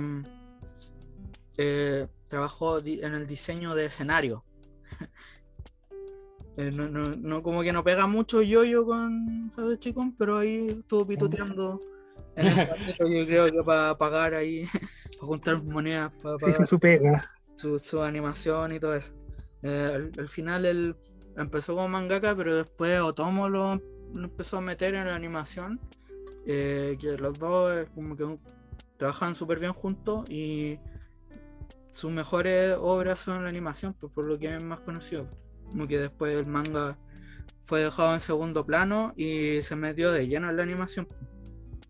Eh, no sé qué, qué, qué características de su obra le gustan a ustedes. A mí me gusta lo, lo que decía antes, porque el juego entre la ilusión y la, la realidad es súper interesante ver en cada una de sus obras, no solamente en las películas de los largometrajes de animación, sino también como eh, independiente que Nolan no haya dicho nada de, del... de No, eh. Aronofsky. Aronofsky, eh, o Nolan. Ah, bueno, claro, realidad- Nolan, Nolan, no sé si pagó algún derecho o algo, al parecer no. Así que es como que.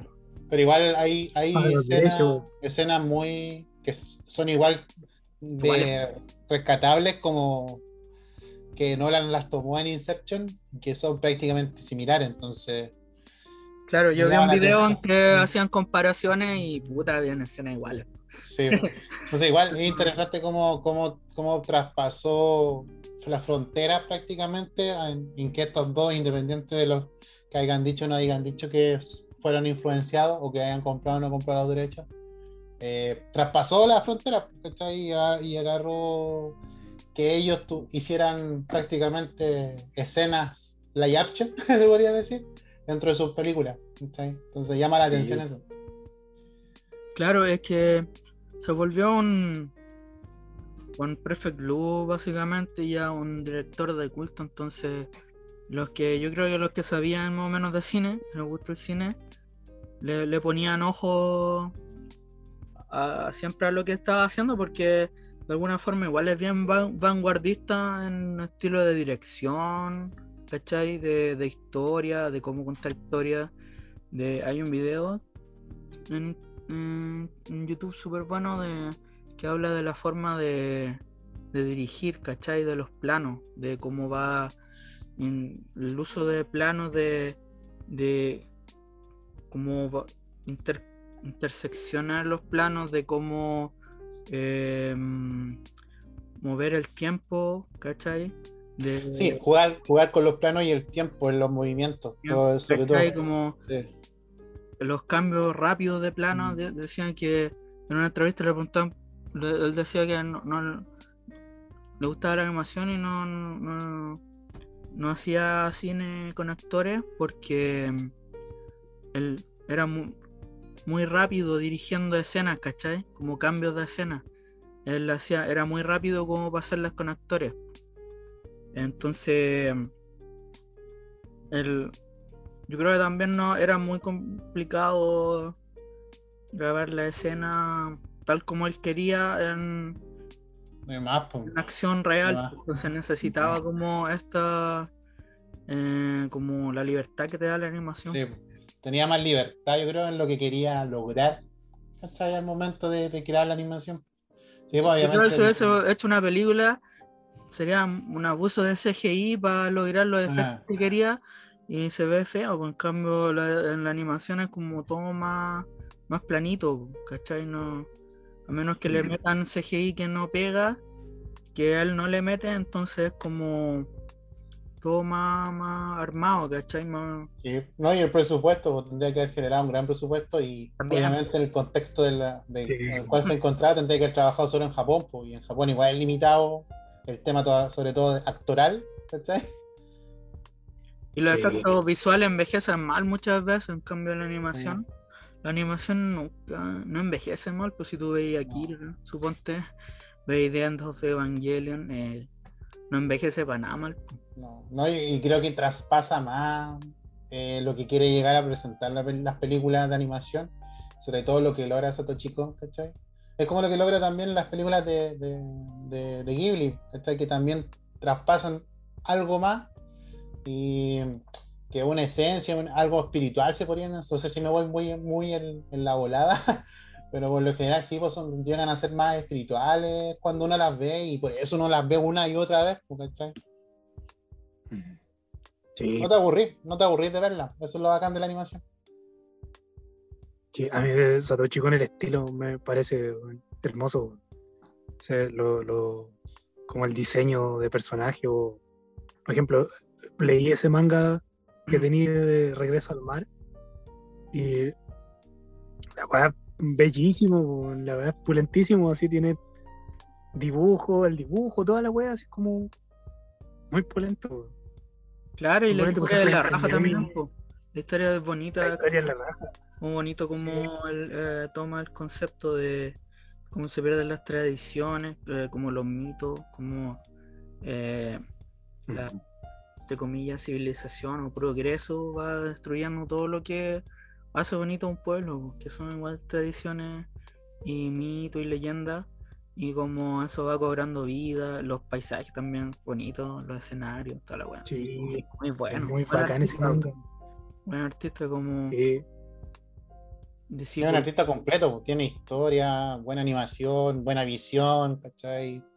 No sé, Un buen discípulo de. Tomo. eh, eh, su admiraba harto a Tomo era- y también creo que eh, admiraba harto a Hayao Miyazaki. Y también le gusta eh, Terry Gilliam, creo que se llama ese director de ciencia ficción. Ujú. Hizo Brasil, eh, hizo 12 monos, Sí. creo, varios- Los monos. varias cosas. Eh, también le gustaba harto, entonces le iba tomando cosas. Yo creo que era igual de cinéfilo que Satoshi, eh, que Katsuhiro Tomo. Y Katsuhiro Tomo también era bien cinéfilo y quería ser director de cine, por eso se metió al manga. Yo creo que también Satoshi Kon iba por ahí o descubrió esa beta de- del talento que tenía para dirigir eh, en, el, en el manga que fue lo que le, le- le- donde se entrenó para eso ¿cachai? como que Claro. eh, aprendió ese estilo cinematográfico de, de hacer historia y Yo creo que su propio estilo y también. hasta- pues, bacán. tipo, claro eh, y ya eh, eh, quedó como yo creo que el, el director de los últimos tiempos es inigualable que mm, Los grandes animadores de Japón. que es como un pilar en la animación, Sí. pues, así en la animación Sí. seria de verdad, porque ¿cachai? No como en weá de adaptaciones de monitos y de chones, en, la weá que es cine, ¿cachai? Sí, que es po, cine. ori- historias originales, po, ¿cachai? Que es cine, que sus películas están a la par de cualquier película live action eh, de independiente o de culto, ¿cachai? Sí, como no, siempre, Tal vez el si, culto es lo que generaba. si no es más conocida porque es animación, po, y anime y venía de Japón. Claro. Ya- Sí, ya sí, está. bueno.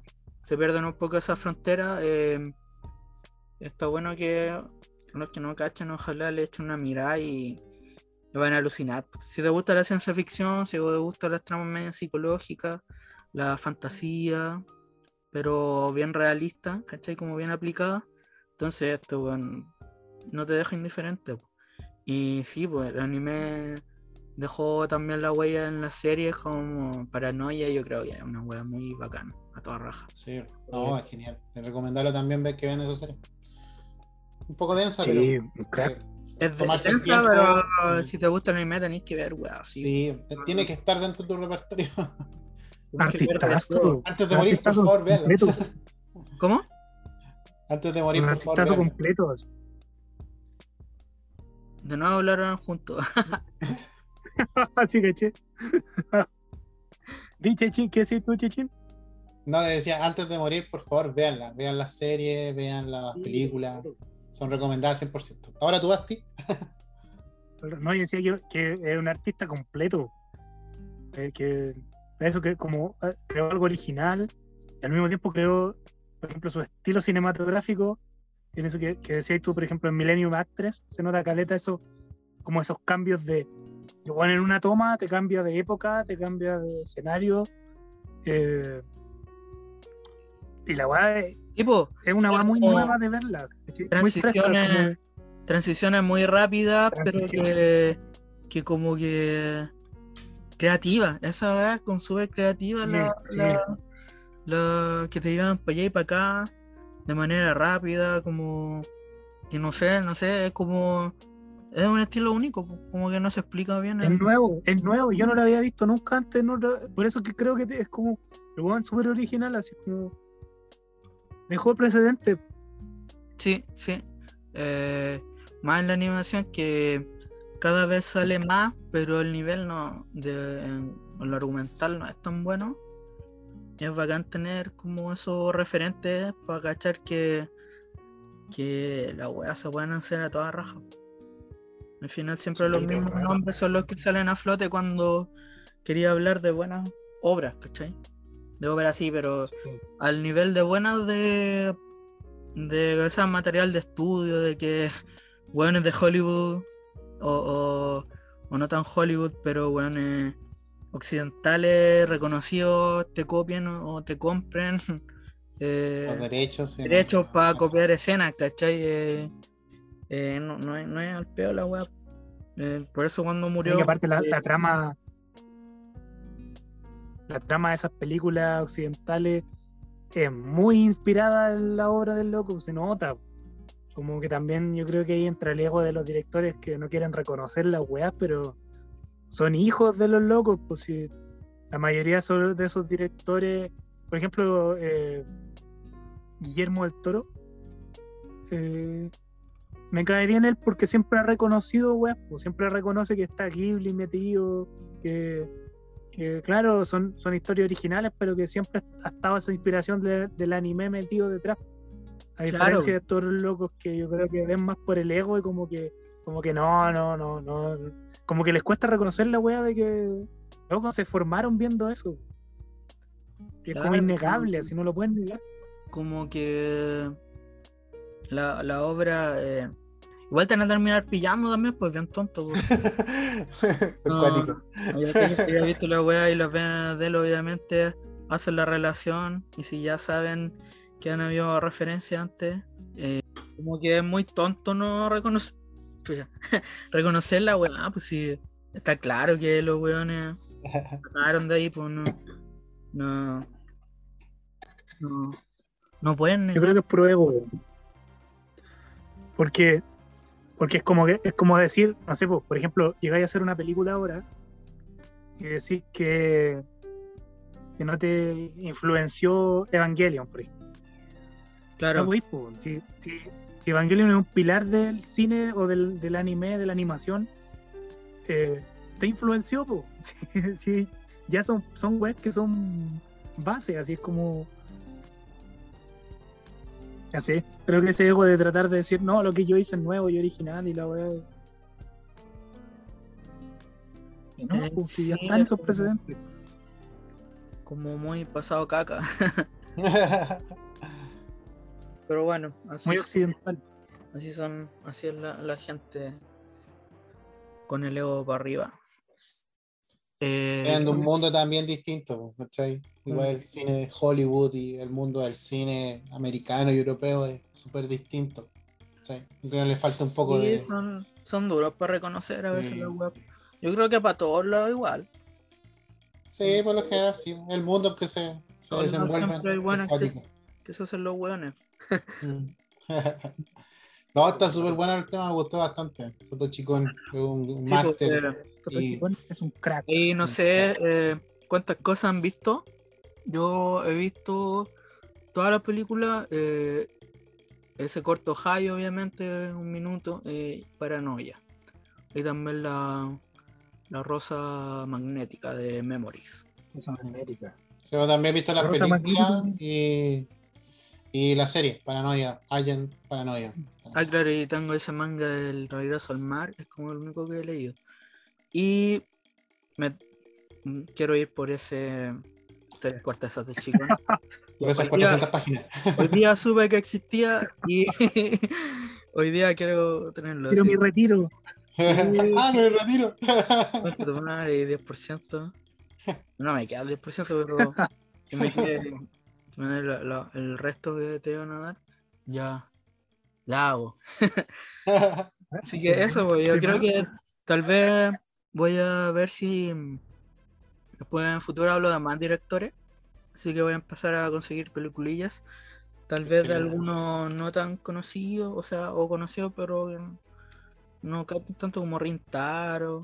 Te Eh, dejo, la- Ahí vamos a, vamos a cachar la le bola. dejo los directores orientales a ti, para que puedas tener harto tema. Ya, pues no, pero si quieren hablar de alguno, eh, suponte de Kurosawa y de. Ay, de- Más adelante quiero hablar de, de los del cine Eh, oriental, pero más live action, sí, de samurai, cosas así. A mí me gustan los directores coreanos también, así que yo creo que cu- cuando. Hay, Oh, hay harto- hay harta tela que cortar ahí. sí, pues, así hay harto, Sí. porque hay, hay harta película por ver, Sí. así que ahí es- Eso fue mi tema. y- nos falta vida para hablar de todo lo que queremos hablar. pues. Sí, Sí, nos falta vida, exacto. Sí. Nos va a faltar vida para hablar de todo. Falta, Vamos a estar ahí con las medias barbas después, ahí todos viejos Fal- hablando. falta vida para ver weas, de hecho, para, consumir Sí, cosas. po. falta, falta tiempo. Yo de Satoshi Kon no he visto todo. De Satoshi Kon no he visto todas las películas. Creo que. ¿Cuál es que te falta? No, no sé bien cuántas son. No sé bien cuántas son, pero he visto Perfect Blue, Cuatro. Son, Actress, eh, Tokyo Godfather. ¿Cuántas son? son cuatro. Son Perfect Blue, Millennium Actors, Tokyo Godfather y Paprika. Son cuatro. Ah, las he visto todas. ¿Y viste Yo pensé Paranoia? que eran más. No, no, son esas. No, No, Paranoia Agent. Yo pensé que eran como 10. No, Paranoia es una serie de Poquita. 13 capítulos. Paranoia Agent, sí, pues vi, pero vi como cuatro capítulos. No, no la seguí viendo. No porque no me gustara, sino que en su momento eh, sí me, me llegó densa. Entonces, como que le di pausa y ahí se me fue en la pausa, pausa, pausa. Todavía está ahí en pausa en la web. Y es, Sí, es que no, esa, esa wea no es recomendable verla en mala, en mala bola tampoco, como Evangelion y Sí, toda esa sí, sí tiene arte. Sí, no. No, no, mejor que las veas cuando estáis más, más bien internamente, si no, te, como Más que neutro. te vais, sí, te vais al lado oscuro, te, te, te surgen sentimientos oscuros con esa wea. Te da vuelta. Sí, para la cagada. sí, ¿no? Y en manga, en manga leí ese, leí Regreso al Mar. También me encantó. bueno, la raja. Me encantó, sí. sí. ¿Cachai sí. que sacaron Yo soy una fanático de su dibujo. Reeditaron ese mucho. manga, sacaron otra edición, así que igual yo creo que es conseguible tal vez en internet. Oh, buenísimo. Eh, eh, no sé si Planeta también, pero el, el otro en la recopilación es de Planeta de Agostini. Así que ahí vamos a andar averiguando cualquier cosita tal vez. eh, ahí podemos, si es que lo llevo a conseguir, porque lo quiero, lo quiero tener. No sé en cuánto tiempo. Pero si lo llevo a conseguir, voy a andar subiendo fotitos por ahí, podríamos a las redes, tal vez subir sus fotitos, hacerle una reseña o un unboxing, no sé. Sí, yo también, un unboxing ahí. Todo el rato. Ese Todo fue el el, rato. tema. Eh, lo bueno que lo conocían, yo también lo elegí porque yo suponía que ustedes ya, ya habían visto y era un, un buen brígido, entonces es como que hay que saber de él, pues hay que hablar de Satoshi Kon. Maestro. Maestro de maestros. Excelente tema. Bacán. Ahora sigue Bastián. El último tema del, y- del podcast. Sí, yo traje hoy día. eh, traje un manga. Voy a hablar un poquito del autor y del manga. Eh, el manga que es Ikkyu, de Hisashi Sakaguchi. Taikyu, lo creo que lo conocen, Ikkyu. Además que lo conocen. Eh, ¿Lo conocen? sí. Yo lo conozco de vista. ¿Para qué te voy a mentir? No, no, lo- no he tenido el, el agrado de leerlo. Yo, obvio, sí, po. Yo lo cacho, eh, leí la, la misma edición que tenéis tú, po. Tú lo leí hace tiempo y después tú me pasaste también unos tomos y. mm, eh, bueno, eh, eh, creo que eh, esa historia es como que existió el monje, ¿cierto? Sí, sí. Pero en su tiempo averigüé y había hasta un anime, pero parece que era medio chino el anime, no sé, era como así, muy, muy sí, hay, un, hay un anime. ¿no? Sí. clásico, entonces no, no, no sé más de lo que de lo que leí nomás, ¿cachai? Así que está bueno que aprender más. Quiero, quiero saber. Estamos listos, estamos preparados. Vamos entonces. IQ para mí es obra magna. Puta, IQ, yo IQ me lo encontré, eh, me lo- un amigo se lo consiguió en su tiempo, eh, hace como 15 años. Se lo consiguió con un compa y yo es de los primeros mangas que leí. po. Creo que Eh, ahí lo leímos todos, creo, en ese tiempo. po. creo que ese tiempo vez- corrió por todas las manos. Sí, Sí, po. La verdad es que me pasó algo súper mágico con el manga, weón, que yo ya pues lo leí esa weá y fue un precedente, así como que me voló la cabeza. me- porque, puta, obra magna. La que años después, eh, estando, estaba- estando estudiando pasé a una librería chica que siempre iba y puta, encontré un, un lote de mangas que ahí estaba el regreso al mar, ¿te acordás que lo vimos ahí? Eh, habían otros cómics y estaba IQ. Y sabéis que, no sé, yo pienso, pero que es la misma edición que leímos, porque tiene las mismas páginas sueltas, algunas marcas por ahí que yo recordaba, entonces fue como, no sé qué pasó ahí, tiempo, espacio, lugar, no sé, pero he llegado a pensar que es la misma edición que leímos, la misma así, la misma. Eh, y puta, eh, ¿de qué va IQ? IQ, eh, claro, es del, de Hisashi Sakaguchi, que nació en 1942 en Tokio, eh, que fue un autor que eh, murió también súper joven, murió a los, a los 49 años. Oh, Él eh, comenzó eh, trabajando como asistente de animación. El loco a los 17 años, el loco dejó la escuela, dejó el colegio y, y se, se metió a... puta, tuvo la, la suerte de entrar a- como asistente de animación en, los los estudios en Mushi Productions. eh, que en, e- que en ese tiempo estaba bajo la tutela de- del mismísimo Osamu Tezuka.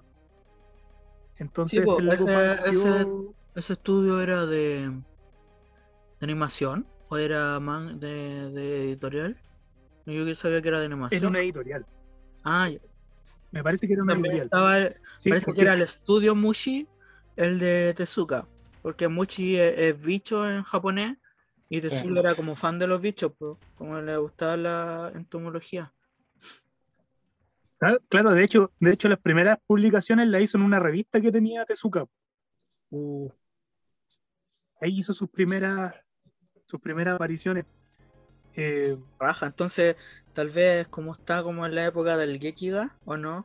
Ya hablábamos. yo creo que sí, yo creo que sí. Tal vez su, Si entra, su- entra a trabajar ¿Mm? ¿Ya? en la revista Com. La revista Com se llamaba.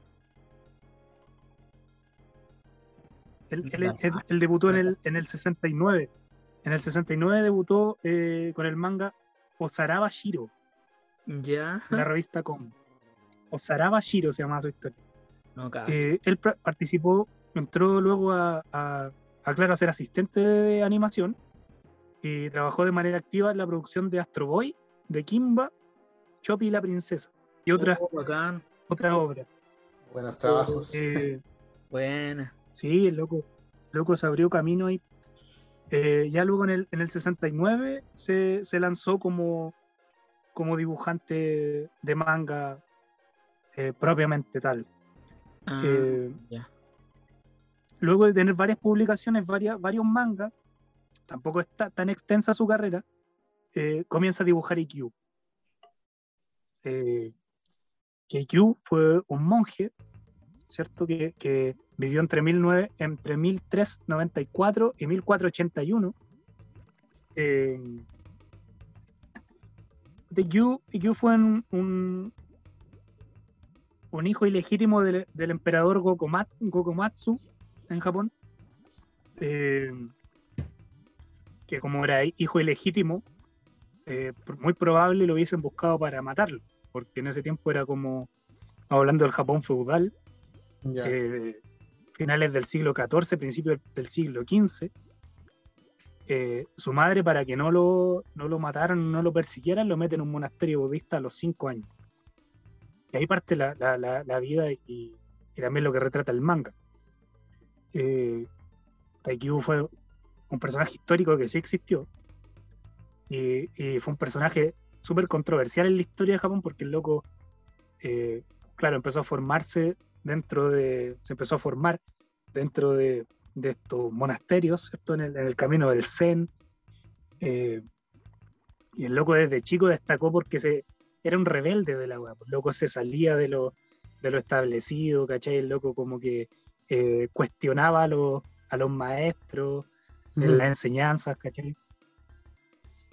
El loco, a medida que, que creció, cuando chico le llamaban nube loca, que era uno de los nombres que tuvo cuando era chico. Eh, aprendió de poesía, de arte y caligrafía. El loco llegó a ser el mejor calígrafo de Japón en su historia, en su tiempo. Oh, Eh, Dale. No, cuáticos. es uno de los, de los personajes que, que eh, revolucionó la, la ceremonia del té. El loco como que la, la refundó, no, no sé si refundarla, pero, pero el loco como que la transformó. Transformó la ceremonia del té, le dio todo un significado, toda otra connotación en Japón. Ah, Mira qué genial. Eh, la verdad es que el vuelco en la vida de este weón es, eh, es el weón carismático, el weón, eh, luego de pasar por todos los monasterios y cuestionar todas las verdades o, o formas de ver que le ofrecían del budismo, el zen y toda la weá, el loco también empezó a renunciar a todo y se entregó al, al- al mundo más mundano y carnal. El weón andaba en las cantinas, en los burdeles, era como un Bukowski, weón, pero zen. ¿cachai? Ya. Y, y el weón dejó poesía en la que hacía oda al alcohol, al sexo, a las prostitutas, ¿cachai? al placer carnal, eh, más que nada como a la, a la experiencia eh, terrenal y más cruda de la realidad. Que el loco decía que ahí estaba realmente el zen, que ahí también estaba Dios, o también ahí estaba la, la experiencia humana, ¿cachai? Eh, el loco dejó un libro, hay varios libros, hay un libro que está, está traducido por él que se llama como un puñado de poemas. Eh, sí, puñado de poemas. Eh, el loco, personaje histórico, eh, el loco se le recuerda porque hay una frase en que también aparece en el manga, en el, en el que el loco corría por las calles. Oh, se cortó. oh, se pegó. Oh. Tenemos problemas técnicos. Hay que ah, rellenar. Tan, tan, tan, tan. No, ya esta va se corta. Se... ¿Qué habrá pasado? problemas técnicos. En cuanto a, en cuanto a dibujo, Eh, Basti, te, te habías quedado pegado. Te quedaste Sí. pegado. oh, Como ¿en qué parte? 10 segundos fue, una wea así. más o menos, sí. Ya. No me acuerdo qué fue lo último que dije. Para que retomís de ahí. ¿Qué fue lo último que se escuchó? ¿Te acuerdas ahí? Del libro. Eh, 10 segundos atrás, po. Muévete para atrás Ya. un poquito de lo que iba. de lo que iba. Si repetí ahí dedito. Tranqui, tranqui. Ya, pues. Eh, voy a tener que aplicarle a este capítulo, le voy a tener que aplicar harta edición. Sí. a los otros le corté al- los principios y los finales. Esta weá va a tener que meterle tijeras así a todos los. No, ya. Ya, pues, dale nomás. Creo que, creo que puede haber sido eso. Ya, aquí, va- aquí el corte, ahora vuelve. Ya. Ya, el, el IQ dejó como un libro, dejó varios libros, varios libros de poemas, eh, de Quants, escribía Quants y haiku. Eh, hay un libro que se llama Un puñado de poemas que está disponible en internet, está en español para leerlo. Son poemas de que dejó IQ. Eh, volviendo al manga, eh, en cuanto a, a dibujo, el manga es joya, le- un- un forma, las formas suaves que tiene, un, trazo eh, bien oriental, como que en el dibujo se expresa muy bien la. casi como ese dibujo japonés o esos grabados japoneses antiguos. Eh, en cuanto a la narrativa, es una narrativa que se da al tiempo, es un manga lento, es un manga que, que tiene mucho contenido histórico, de hecho está considerado como uno de los mangas eh, de los cómics, con contenido histórico como de los mejores man, mejores cómics con contenido histórico de la historia. Eh, porque nada que decir, pues una Claro, sí, po. Es, de- es bien denso en, en información y en contexto histórico, po. Que la, la Sí, historia de Japón es compleja y el, el largo tiene mucho. eh, siempre te va como tiene texto, tiene harto texto de, de ponerte en, en el contexto del, de la época, ¿cachai? De la, de la, como la, las weas de guerra, la- el contexto político y todo eso, lo- los hechos que van ocurriendo. Es como bacana esa wea igual. po. Y es que tú, cuando lo leí, como que es como que estáis viendo la historia al final. Tal vez bueno, maquillado un poquito, pero es como que estáis, estáis informando, viendo historia, pues, viendo una weá que pasó. pues, ¿eh? Como Sí, que tiene esa todo sensación. Rato retrata así, pero la, la- la vida social, eso que decís tú, la, la- política, eh, al final también, pues, eh, como, como el manga, que son cuatro tomos, eh, toma la vida desde que, de que, desde que Kyo es un niño hasta que muere, pasa por, Japón pasa por varios periodos, como, como van cambiando de era, van cambiando de, de emperadores, todo eso lo va narrando. Eh, el manga utiliza como, eh, no sé, plasma como la, fuerza de la naturaleza, eh, las metáforas, ¿cachai? Hay muchas metáforas en cuanto como a las inquietudes personales de IQ, que eso también es como que eh, lo, remarca el manga como, como, como casi que te pudierais meter en su cabeza, en su sentir, en su, en su forma de, experimentar la, la- la realidad que está viviendo. Eh, también lo que tiene el manga es que, eh, por ejemplo, la, la crueldad o, o lo crudo que era en ese tiempo la, la historia japonesa, muchas batallas, eh, muerte, que, el- que el loco igual andaba da- deambulando por ahí y eh, esta época, plena época samurái en que estaba la cagada por todos lados, los buenos se mataban, habían batallas, Las guerras que Eh, generaban esa época, uf, claro, la, la cantidad de guerras que habían, de estratégicas, toda la cuestión. Toda la weá, y al mismo tiempo lo, lo equilibra para mí de una forma perfecta con, puta, con una nostalgia, weón, con, con, con este zen, como que el zen se siente en- en- cuando leí la weá, eh, Claro, te lleva a esa contemplación, a la calma. es eh, como súper bonito, bonito como está hecho también, pues como que no es solo densidad o, o, o gore o cosas así, ¿cachai? Es como bien realista el manejo de la weá, ¿cachai? Cuando tienen que mostrar cadáveres y muertos, los muestra, ¿cachai? Cortes de cabeza y weá. Pero tampoco escatima Sí, sí. en, recursos así como poéticos, se puede decir, ¿cachai? Como, como sutileza y, y más el dibujo que es súper bonito, como que, que mezcla bien esas partes, ¿cachai? Y la weá brígida tiene que que son- Sí, sí. Sí, tiene, tiene harta, tiene hasta poesía, tiene mucha poesía también el, el manga. Sí, Tiene mucha poesía que también recoge los poemas de Q. Qué Entonces, bueno. tiene- Ah, tiene que esa- También tiene ese, ese, ese Es contexto. un bueno. viaje, pero increíble, increíble. Eh, en cuanto a, no sé, la documentación histórica, eh, nada que decir, pues si la weá es, históricamente es, un- es un documento así, pero muy nutrido de, historia, eh, gráficamente perfecto, tiene una, hay unos dibujos que a mí me vuelan la cabeza, el trazo increíble, es la obra cumbre de este autor. Eh, y Q, bueno, pasó que, que una vez que terminó de publicarse este, este manga, que es la obra cumbre del compa, a los pocos años el compa falleció.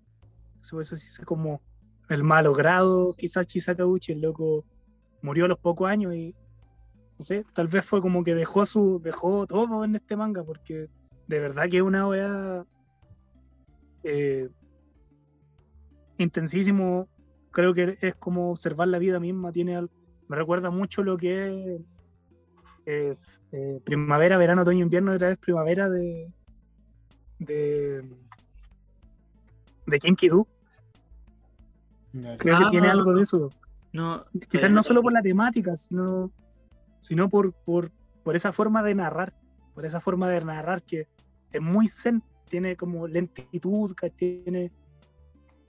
Es, es un, para mí es una wea épica. Es un homenaje a la Eh, vida. Sí, todo el rato, todo el rato, es una wea maravillosa. Hay un... Si lo pensáis, es como que quedaría bien una adaptación a, a, a película con actores. Como que Sí, todo el rato. no es difícil de adaptar, encuentro yo. Con un buen por bueno. la, por la, por la del- Mm. por la, por la magnitud de la obra, yo creo que una serie le haría, le haría Sí, no sería Claro, sí, porque sí. es súper larga. Sí, po, sí, Es súper lar- largo. largo. Como que queda, Eh, queda corto por una película, pero una miniserie así como de una temporada, unos 12 capítulos, Uh, sería increíble, eh, sería genial.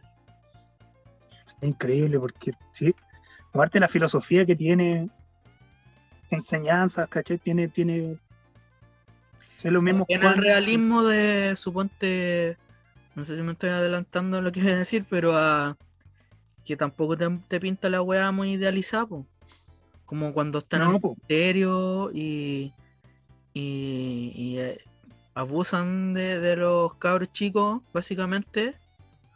Es una weá que Sí. poco se habla, que no, no se conoce mucho y, y es súper fuerte po, y, y te muestran así como en primera persona esa weá. Entonces eh, es brígida esa weá también, porque como que te deja para adentro. me- Igual me dejó para la cagada, pues como que, que es fuerte esa, esa, esa parte del manga, ¿cachai? Y de la historia, porque Sí, la weá- era, era uno- era- era una de, la- de, la- de las razones porque yo era sumamente crítico con la, con la jerarquía budista. Porque Claro. el loco decía que incluso en los monasterios ocurrían actos como eso, como el abuso, ¿cachai? Como eh, violaciones, en, en la que los buenos estaban, eh, se estaba, el ascetismo, ¿cachai? Como que los locos se estaban eh, coartando de lo que para él también era la vida, porque también era vivirla, eh, el ascetismo el es otro como, el tanto se reniega. el ascetismo es como esa reprimirse a los placeres, una weá así, como al placer mundano. Claro. Claro, claro. Y él, él, él decía que, que él había encontrado a- había encontrado el, el camino o la, la esencia de la vida también ahí, po. que también estaba ahí, también estaba en, los burdeles, también estaba en el alcohol. El, el loco también iba como, como a ese otro lado, ¿cachai? Como, por eso cuestionó toda su vida, cuestionó la- la- las normas de la.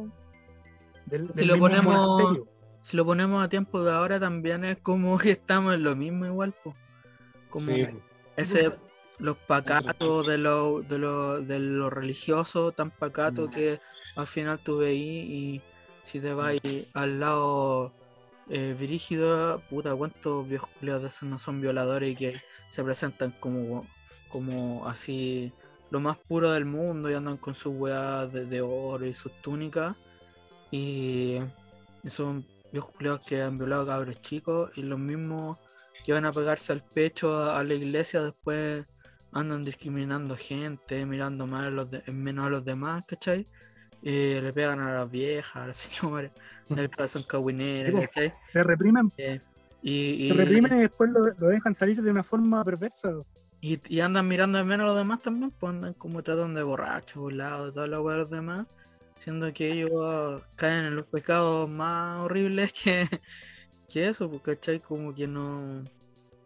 eh, se, se- siempre es como bien hipócrita la weá de la jerarquía en todos los, los tiempos ha sido así, pues. Mm, la- más cuando hay religión de por medio. Exacto, sí, bueno, claro. cuático. Yo creo- Cuático la- el trasfondo. Sí, yo creo que este manga se, se acerca a caleta, como por ejemplo al cine de Kurosawa. Tiene como harto. Históricamente, sí, bo. está ligado, Claro, está, sí, tiene una conexión. ¿sí? Intentar retratar lo que la, la idiosincrasia o la, o la sociedad en esa época. ¿sí? Y que también, porque al final tú lo vas lo vas moviendo parte por parte según lo- el tiempo que te encontráis y te encontráis con cosas similares que siguen ocurriendo. ¿cachai? Como por ahí habla también el tema de la religión y todo eso. Es interesante como los mangas que son históricos o, historias, cómics o novelas que están rela- rela- relacionadas con la historia, ¿cachai? también son una, un reflejo de la sociedad actual. Sí, todo el rato, todo el rato. Y en eso, en, en, en profundi- es un, manga profundísimo que tiene mucha enseñanza también, tiene mucha enseñanza. Zen, yo creo que, que el autor, ahí que me puedo carrillar, pero yo creo que el loco también hizo un recorrido espiritual y, y se ve muy plasmado en, lo, en, cómo narró la vida del personaje, que, que si bien hay harto escrito, yo creo que el loco le dio una, una vida, le, le da mucha vida a cada etapa de la vida de, valga la redundancia, a la vida de Q, mientras es un niño, cuando es adolescente y lo- los conflictos que, internos que, que- que se le manifiestan, de cuando es adulto hasta cuando es anciano. Es, es una joya, es una joya. Como tú decías, si hay una, hay- apareció una serie, y la serie es de Toei, la sacó Toei, Ah, el- ya, el director es Kimio Yabuki, y son 296 episodios, yo no he visto nada. Oh. Mira. ¿Sí? ¿Pero estará encontrable la weá o no? No lo sé, yo en YouTube por ahí vi unos videos así como el Eso es- opening, pero no, Eso es lo complicado. Sería así ya claro, encontrarlo. encontrarla y, y con subtítulos ya chucha. Está peluda la cosa. Ojalá alguien Sí. se anime y la, le, le pegue ahí la repasada de. Ojo, Caleta dice que fue el primer episodio pas- eh, fue en 1975 y el último episodio en 1982. Ah, viejito. Oh, es súper antiguo. Súper antiguo. sí. Peludo, peludo ver algo de eso entonces. Eh. Y el, el manga, yo no sé qué tan encontrable es. Igual yo creo que se puede encargar. yo la Eh, puta de las últimas veces que fui a, a tienda de manga eh, estaba, pues, había como una reedición. estaba. Glenat, Glenat lo sacó. Sí, en formato japonés y pues que tenéis tú en formato occidental, creo. Sí, Eh, sí, era en sí. formato japonés y parece que eran como una misma cantidad de tomos. Así que yo creo que está encontrable, porque debe haber sido hace unos 5 años máximo, no creo que más. Eh, dudo que, una obra que si se puede leer hay que leerlo. agotado, sí. No sé si estará en las páginas, en la tu manga online y eso. Lo dudo, porque no es conocido el manga. No, no es tan, tan de manejo de todos, ¿cachai? Pero puede que como está ya traducido, eh, si lo buscan bien, puede que alguien se haya rajado y la haya subido. Igual a veces uno piensa que Sí. no hay cosas y no encuentra, así que ojalá esté. Eh, Ojalá que esté. Porque igual sale medio caro, porque igual es grande. Son cuatro tomos, pero son Sí, cototos. Cuatro tomos. Son Cuatro brillos, tomos. gorditos. De unas más de 300 páginas cada uno, ¿será o no? Ahí. Sí, yo diría que tiene. eh. ¿Cuántas páginas tiene? No, no viene numerado. No viene numerado, claro, pero deben ser unas 300, unos 300. 300 ¿no? 400 páginas por tomo. Ujú. Y que si lo pillan por ahí, eh, agar, eh, al tiro, porque si tienen- Sí. pueden comprarla, si pueden conseguirla, eh, píllenlo. Es una obra, Porque es una joya. Es una joya. y es joyita, vale la Sí. pena tener esa, eso, eso- ese tipo de manga. Y además que como no es tan conocido, es como más, más valioso, te podría decir, que Sí. No, y la historia es súper interesante. pues, Lo, de- lo que, lo- lo que hemos hablado. Igual es bacán ver un, leer No, un el manga con contenido, el contenido que tiene Sí. es un regalo. Leerlo es un regalo. Te deja Sí. carita. el, dibu- el arte Sí. también es súper bonito. Eh, Sí, eh, sí. Está como muy redondito porque tiene de todo. Buen dibujo, buena Sí. trama, tiene eh, bien profundo como tiene que ser un manga de un monje. eh, y una historia que es verídica y que está bien mezclada con, o sea, está bien documentada. po. Está- Está bien retratada Sí, también. Buena. Sí. Recomendación, Oye, 100%. Kyu murió, y Kyu murió a los 87 años, el monje, Uf. de un resfriado agudo. Eh, y murió hasta su último, hasta el último día estuvo en esa de, de disfrutar la vida.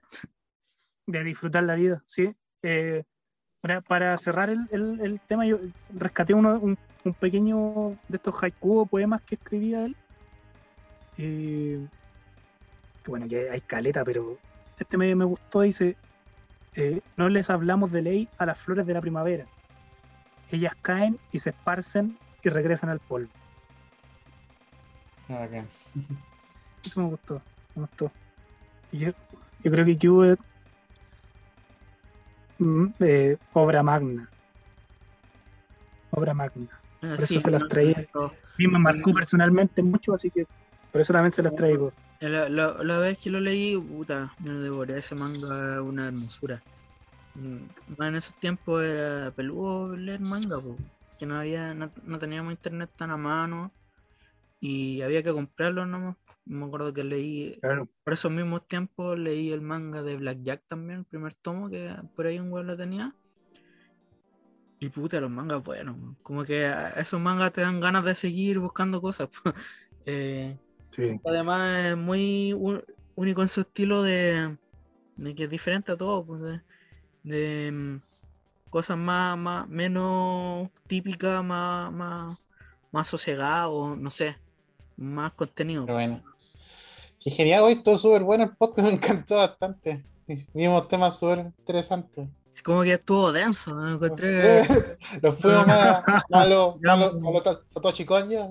digamos temas densos desde tu libro que el libro que tiraste así como que me, me gustó ese, ese tema del ese mm, como- La- ¿cómo se puede decir? Eh, eh, estilo de, de historia.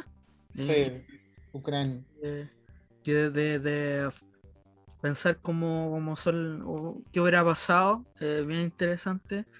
Y eh, bien, eh, me imagino la, la pega que debe ser imaginar weas así, pues así es bacán esa wea.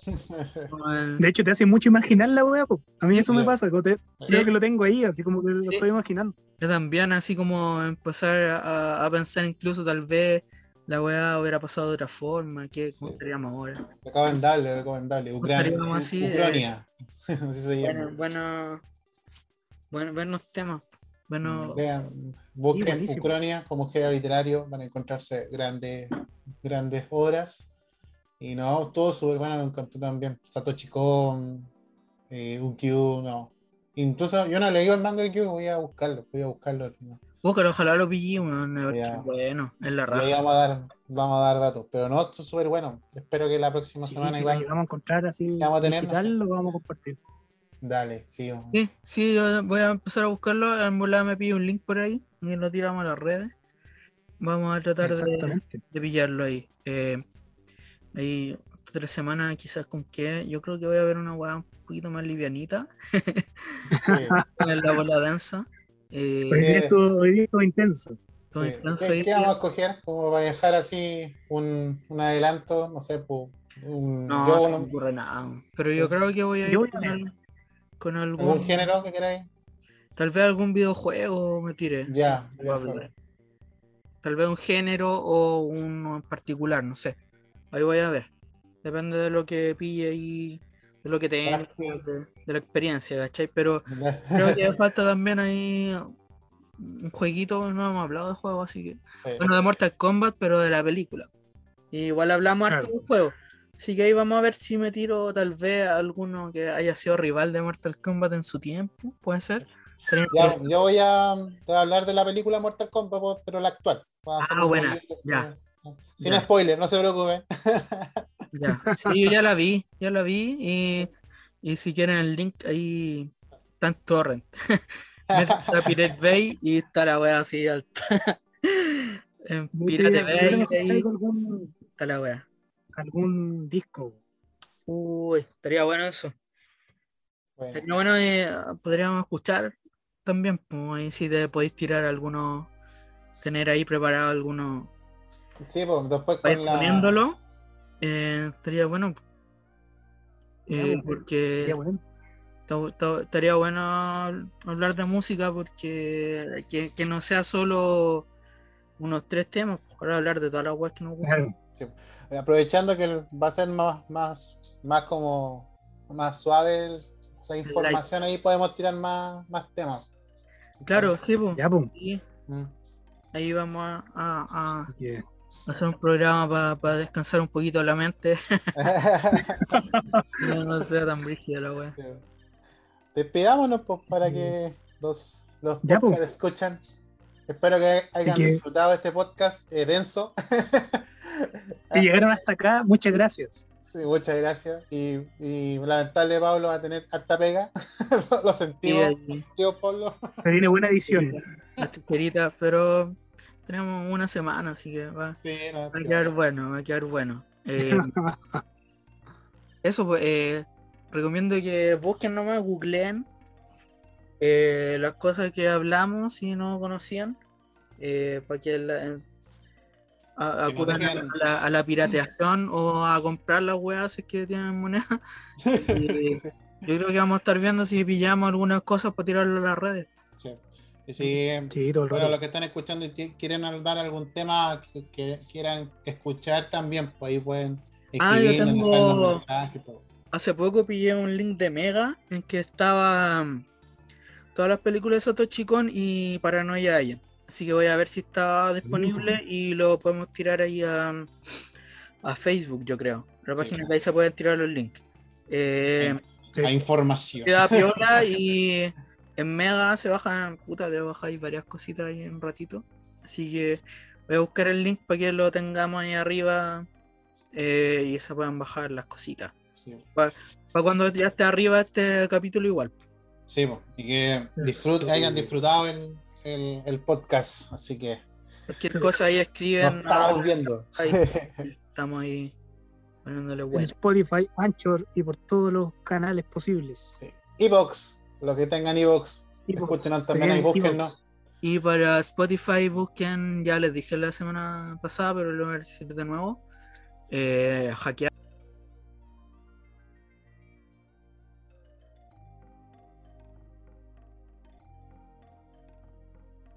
Se meten a Google, ponen Spotify Hack y se bajan una versión que no es premium 100%, pero eh, que los deja escuchar a web que quieran sin así eh, sin que te los tira aleatorio, entonces no tenéis para qué tener premium. Te podéis escuchar los discos enteros, que si no tenéis premium te tira publicidad y te tira aleatorio. Eh, no encontré hackeado, podéis escuchar todo así tranqui, sin publicidad y, y de corrido los discos y la weá.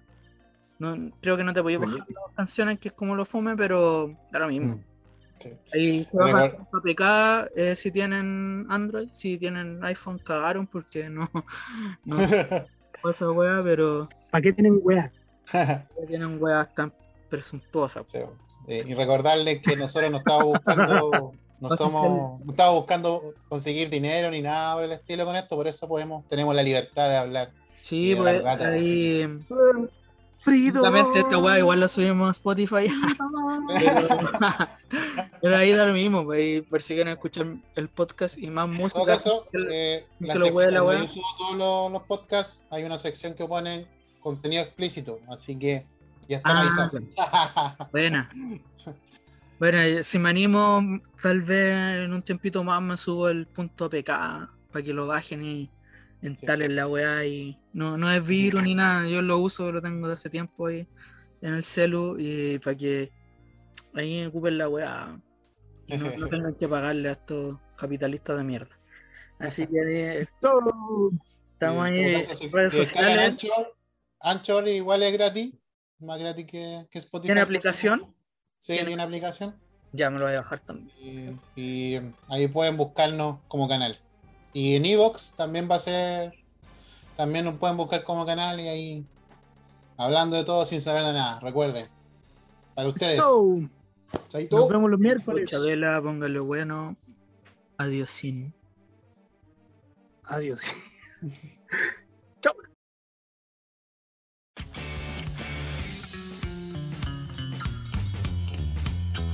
Hablando de todo sin saber de nada.